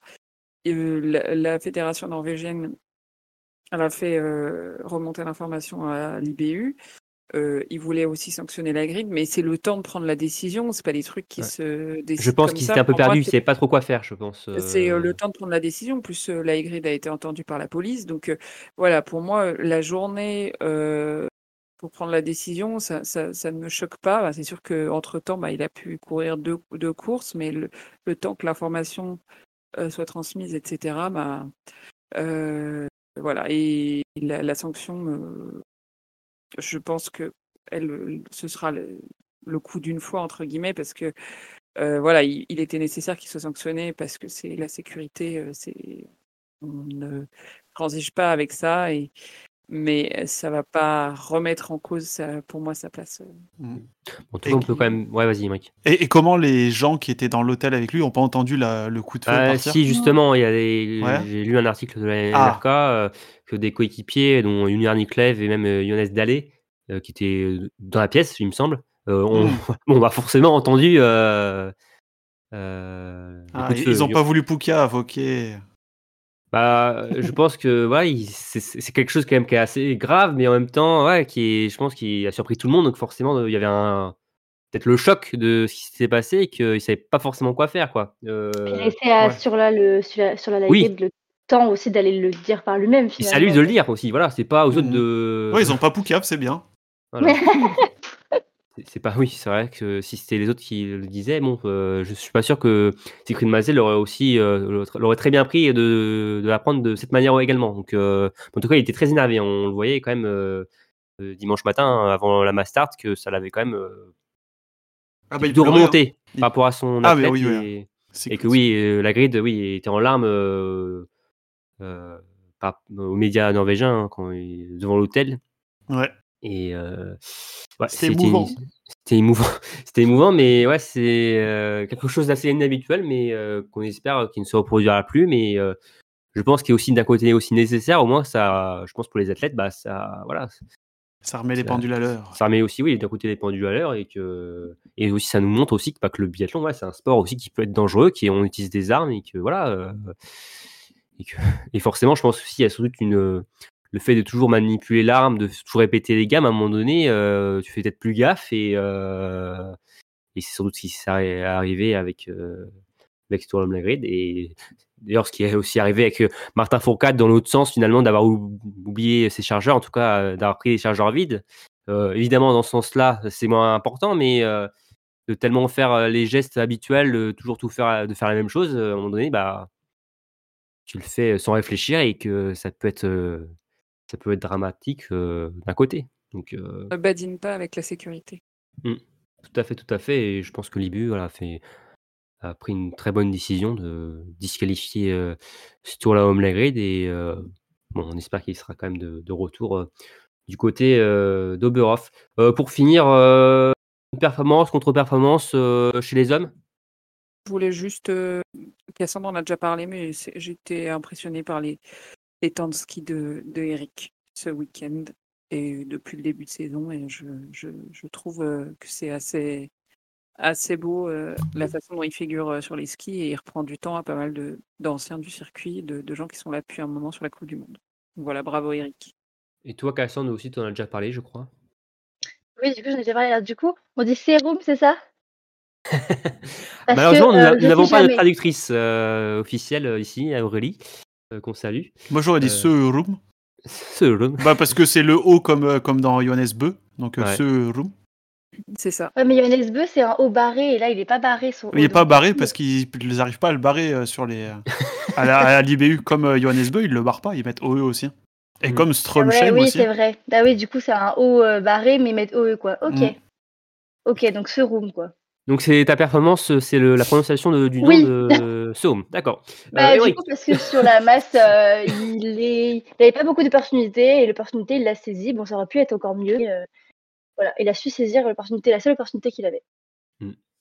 Et toi, Mike Eh ben moi, le... je vais parler de Stromstein, comme, comme certains aiment à l'appeler. Stromstein, il, il ouais, je crois que c'est comme ça. de non, de Stromsheim. Du coup, le, sa performance au tir euh, sur la poursuite, c'était pas mal quand il allait chercher son chargeur dans, oui, dans la fosse. Finalement, un peu dans, oui, dans le même cadre qu'avec euh, Storm Green, on reste un peu dans le, dans le fantasque, Ouais, euh, dans le- l'inhabituel. Non, ouais, mais le calme dont il a su faire preuve pour aller récupérer son chargeur, faire au final une seule faute et euh, quand même euh, faire un podium, j'ai trouvé le moment assez euh, surréaliste. J'ai bien aimé. Et puis, euh, le coup d'éclat d'Emilien sur euh, la Mastart. Ok. L'explosion en plein vol, plutôt. Bah, euh, après, enfin, euh, dans quel sens euh Enfin, quand il a explosé complet sur la piste, quoi. Qui, euh, Ah oui, donc euh, pas le début de course, la fin. Non, quoi. non, l'explosion en plein vol, ouais, ouais. D'accord, ok. Ah oui, donc c'est pas positif du tout. Non, D'accord. ok. Bon, bah, on finit sur une, une très mauvaise note, c'est bien, merci. Euh, bon, pour fi- alors, on a fini pour la partie Coupe du Monde. Maintenant, on va parler euh, des circuits inférieurs. Je vais passer la main à Emmerich. Alors, Emmerich, tu as des choses à dire. hein. Là, euh, surtout sur les BU Cup, on a eu de très belles performances encore euh, chez les filles. hein. Ouais, ouais, ouais. Euh, chez les filles, bah ouais, on a bien commencé, hein, puisqu'on a eu tout simplement un doublé sur le sprint d'ouverture. Ah Avec-. Ouais, rien que ça. Avec Océane Michon qui s'impose devant Jeanne Richard. Puis on n'était pas, on pas en reste, puisqu'on a eu quand même après Anaël Bondou qui termine cinquième, donc dans les fleurs, et Paula Beauté qui termine onzième. Mm. Océane Michon, premier succès en, en Ah. Cup, ouais. Euh, chez les, les hommes, c'était un petit peu plus compliqué. Bon, on le sait, hein, il y a beaucoup d'Allemands et de Norvégiens très très forts en IBU Cup. Oui. ouais, ouais. et on a eu donc euh, meilleur résultat Théo Guiro du coup, qui termine 12e sur ce premier sprint remporté par Simon Kaiser, qui nous a fait une craquante encore plus exceptionnelle que celle de de- D'Emilien sur la Mastart. Ah, Oui. c'était. il sort du troisième tir avec euh, plus 18 ou 20 secondes d'avance sur euh, Button. Il arrive à l'intermédiaire d'après, qui doit être 700 mètres après. Il avait déjà euh, 15 secondes de retard. Ah oui, d'accord. Explosé complet. J'ai rarement vu ça. Et euh, du coup, bah, cette course, c'est Button qui l'a gagné, hein, euh, comme d'hab, un peu, j'ai envie de dire. Et euh, meilleur résultat chez les hommes, c'était encore Théo, Guiro Poyo, du coup, qui termine 14e. Et chez les filles, on a eu Ouais, le oh là. premier 20 sur 20 chez les adultes de- d'Anaël Bondou, qui remporte tout simplement la poursuite. Incroyable. Ah, c'était. Euh, Ouais. c'est- Sacrée course aussi. hein. Je sais pas si on peut comparer par rapport à ce qu'a fait Justine, mais euh, le fait qu'une performance, on pose la question inespérée euh, ou, ou inouïe, euh, on sait que Anaël, euh, Bah, c'est un peu le même profil d'être très très très bonne skieuse, avec euh, beaucoup d'irrégularités euh, dans leurs antécédents au tir. Et là, elle a réussi à tout aligner, euh, à blanchir ses 26. après, euh, Anaël, elle a on va pas 19 ans. hein. Oui, oui, oui. Elle est beaucoup Euh, plus jeune, oui. Elle est très jeune. Après, bon, Mm. Justine aussi a démarré très jeune euh, sur la Coupe du Monde, mais euh, Eh ouais. Naël Bondou, très jeune et un super 20 sur 20, euh, voilà, devant des athlètes qui ont de l'expérience. Elle est arrivée au dernier tir en duel avec Stina Nilsson. Mm. Bon, elle a mieux tiré que Stina, pas étonnant. ça, ça, c'est dit. et du coup, sur la même course, donc, on a aussi Jeanne qui termine dans les fleurs en sixième place. Et euh, pour finir le week-end, on a eu des Masters 60, toujours aussi agréable à regarder, hein, qu'on se le dise. Mm. On a eu donc Océane Michon qui termine quatrième, Jeanne hein. Richard. oh, dans un brouillard, j'allais y venir, ouais, dans un brouillard pas possible. Je sais pas comment les filles voyaient les cibles. C'était euh, horrible. Euh, Jeanne qui tout de même termine huitième et puis qui finit donc euh, la saison en tête euh, du classement eBay Cup. Voilà, la Eh saison, l'année euh, civile, j'ai envie de te dire. Et, On euh, aimerait bien la saison, hein, on aimerait bien. Oui, oui, oui. bah non, non, non, j'aimerais pas. Pourquoi ça voudrait dire qu'elles sont en Coupe du Monde. Ah. Et on a aussi du, euh, donc eu Anaël Bondou qui prend euh, la 9 place. Et chez les mecs, euh, ben, un peu à l'image de la Coupe du Monde, on a eu le droit à un quintuplé norvégien. Avec euh, la victoire de Martin Nevland. Et Oh, Pas Button. non, pas Botten, non, il a fait troisième, il a perdu au Donc, sprint. donc il n'a remporté qu'une course ce Ouais. week-end. Qu'une seule course, Putain, il est nul. hein. C'est... Ah, pour moi, je suis désolé, mais il mérite pas de monter en Coupe du Monde. hein. Non, il est trop nul. Et euh, non, sinon, à part ça, bon, on a eu une excellente performance de Valentin Lejeune qui signe son meilleur Ouais. résultat en carrière. Sixième, il termine devant des Allemands, derrière, devant un- le, bah, le sixième Norvégien. Euh, franchement, super course. Et sur la même course, on a eu Oscar euh, Lombardo qui, euh, qui a mis le clignotant et qui a décidé d'arrêter en pleine course après sept fautes sur ses trois premiers tirs. Et bah, c'est, voilà, c'est tout pour, pour cette eBay Cup. Bah, merci euh, Émeric pour ce point IBU Cup, euh, des belles performances côté français. Euh, la Junior Cup aussi, euh, deuxième étape, alors malheureusement on n'a pas pu parler de la première, euh, comme celle de la deuxième aussi pour l'IBU Cup, mais deuxième aussi Junior Cup avec donc des Français aussi aux avant-postes. Oui, oui, oui. Donc, on a eu des résultats hein, dans la même lignée que, que la Junior Cup du premier week-end. Donc là, les, le programme, c'était un premier sprint avec, euh, chez les filles, on a eu Voldia, Galmas et Paulin qui terminent quatrième devant Fanny Bertrand. Avec une victoire donc de l'Autrichienne Adam Dexer qu'on commence à avoir de plus en plus Mhm. hein, chez, chez ces juniors. hein. Ouais, L'Autrichienne ouais, euh, à suivre. hein. Ouais, ouais. Et euh, chez les hommes, du coup, il y a Mathieu Garça qui a pris la quatrième place, lui aussi au pied du podium. Et là, on a, on a eu Lionel Joanneau aussi qui euh, qui fait un top 10, donc euh, tout pile en dixième position. Et la victoire de Mattia Legovic. Sur le deuxième sprint, on a, on a encore bien performé hein, pour les Français avec euh, Lisa Siberchko qui prend la cinquième place juste devant Voldia, du coup, qui font 5 et 6. Et encore une victoire de l'Autrichienne Anna Dexer, pour changer. Et euh, chez les garçons, Lionel Joanneau qui fait le meilleur résultat, 9ème du coup d'un sprint remporté par Leonard Pfund. Et euh, petite subtilité, on n'a pas eu un podium avec trois biathlètes, mais avec quatre, puisqu'on Ah. a eu euh, une égalité en troisième place avec un Allemand et un, et un Autrichien. Et à noter, euh, ce deuxième sprint, on a eu euh, que des Allemands et des Autrichiens sur les podiums hein, aussi. C'était sympa à noter comme petite statistique. Et enfin, donc, on a conclu avec des relais mix. Donc, le relais mix traditionnel qui a vu la France de Camille Grateloup, Manisol, Mathieu Garcia, Voldia, Galmas Sepolin et Lisa Siberchico terminé quatrième. Et donc, la victoire est revenue à l'Ukraine. Et sur le relais mixte simple, avec le binôme Edgar Geni et Fanny Bertrand, on a terminé deuxième derrière l'Autriche de qui? Anna Andexer. Oh, toujours elle. hein. Oui, trois courses, trois victoires. Ouais, un week-end parfait pour euh, en Exactement. Italie. Euh, merci euh, Émeric. Et d'ailleurs, il y avait aussi euh, cette, ce week-end hein, euh, la deuxième étape euh, de la Coupe de France Oui. euh, au saisie et vous pourrez retrouver les, les résultats sur notre site, bien évidemment. Félicitations, Euh, Jacques. Félicitations Jacques, tout à fait, tout à fait. Euh, bon, bah maintenant on va passer au programme euh, de la Coupe du Monde d'EMU 2024. Euh, Cassandre, ce sera euh, à Oberhof, c'est bien ça? Oui, euh, ce sera à Ro- à Borov pour la, prochaine euh, étape après euh, les fêtes de fin d'année euh, et le réveillon. Euh, et donc, on, retrouvera euh, la totalité des athlètes euh, le 4 janvier pour un sprint euh, masculin, euh, donc à Oberhof. hein. Ensuite, euh, on aura donc euh, le 5 janvier euh, à 14h25 le sprint femme. Puis euh, le 6 janvier, midi 25, poursuite homme, 14h40 poursuite femme. Et enfin, le dimanche, les relais, euh, relais par sexe, donc euh, les hommes à 11h30 et les femmes à à 14h25.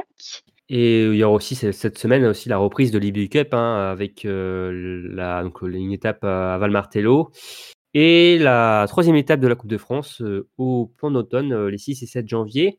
Mais euh, avant ce- ces rendez-vous euh, de 2024, il y aura en- encore une toute dernière course hein, euh, en 2023. C'est évidemment le traditionnel show de Schalke, le Biathlon of Schalke, dans l'enceinte de Gelsenkirchen. Hein, donc c'est toujours un super moment avec des nations en mixte, simple. Et pour l'équipe de France, il y aura donc le 28 décembre prochain la paire gagnante donc, de, de l'an dernier, à savoir Julia Simon et Fabien Claude, qui défendront euh, leur titre. Donc euh, ça sera des courses pour ceux qui se demandent, c'est à suivre sur Eurosport, hein, la, diffusion. Euh, évidemment, sinon vous aurez le résultat à retrouver sur notre site.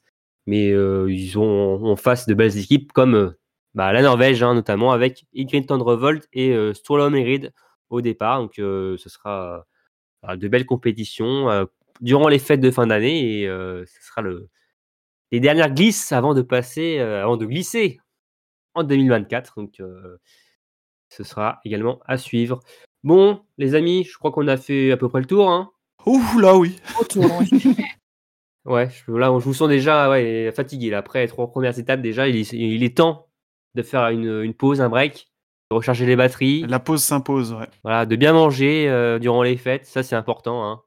Pas trop non plus. Voilà, euh, il y a quand même de belles courses qui arrivent euh, par la suite. Mais en tout cas, merci euh, à vous tous les trois d'avoir été là. Merci à toi, merci à vous. Oui. D'ailleurs, on salue euh, notre cher Jérémy qui devait présenter de base cet épisode, mais euh, comme la caravane de la Coupe du Monde, il n'a pas pu échapper au Covid, donc euh, on le, la salue très fort. Euh, merci à vous tous de nous avoir écoutés. Euh, on vous souhaite évidemment de passer de belles fêtes de fin d'année, une belle année 2024, hein, euh, la santé, le bonheur, euh, une belle réussite pour euh, les Bleus et on espère que l'équipe de France masculine euh, va réussir à hausser le ton euh, dans ses premières compétitions euh, de 2024. Et comme d'habitude, on vous dit à très vite pour un nouveau numéro de Biathlon en live. Salut tout le monde Ciao ciao Joyeux Noël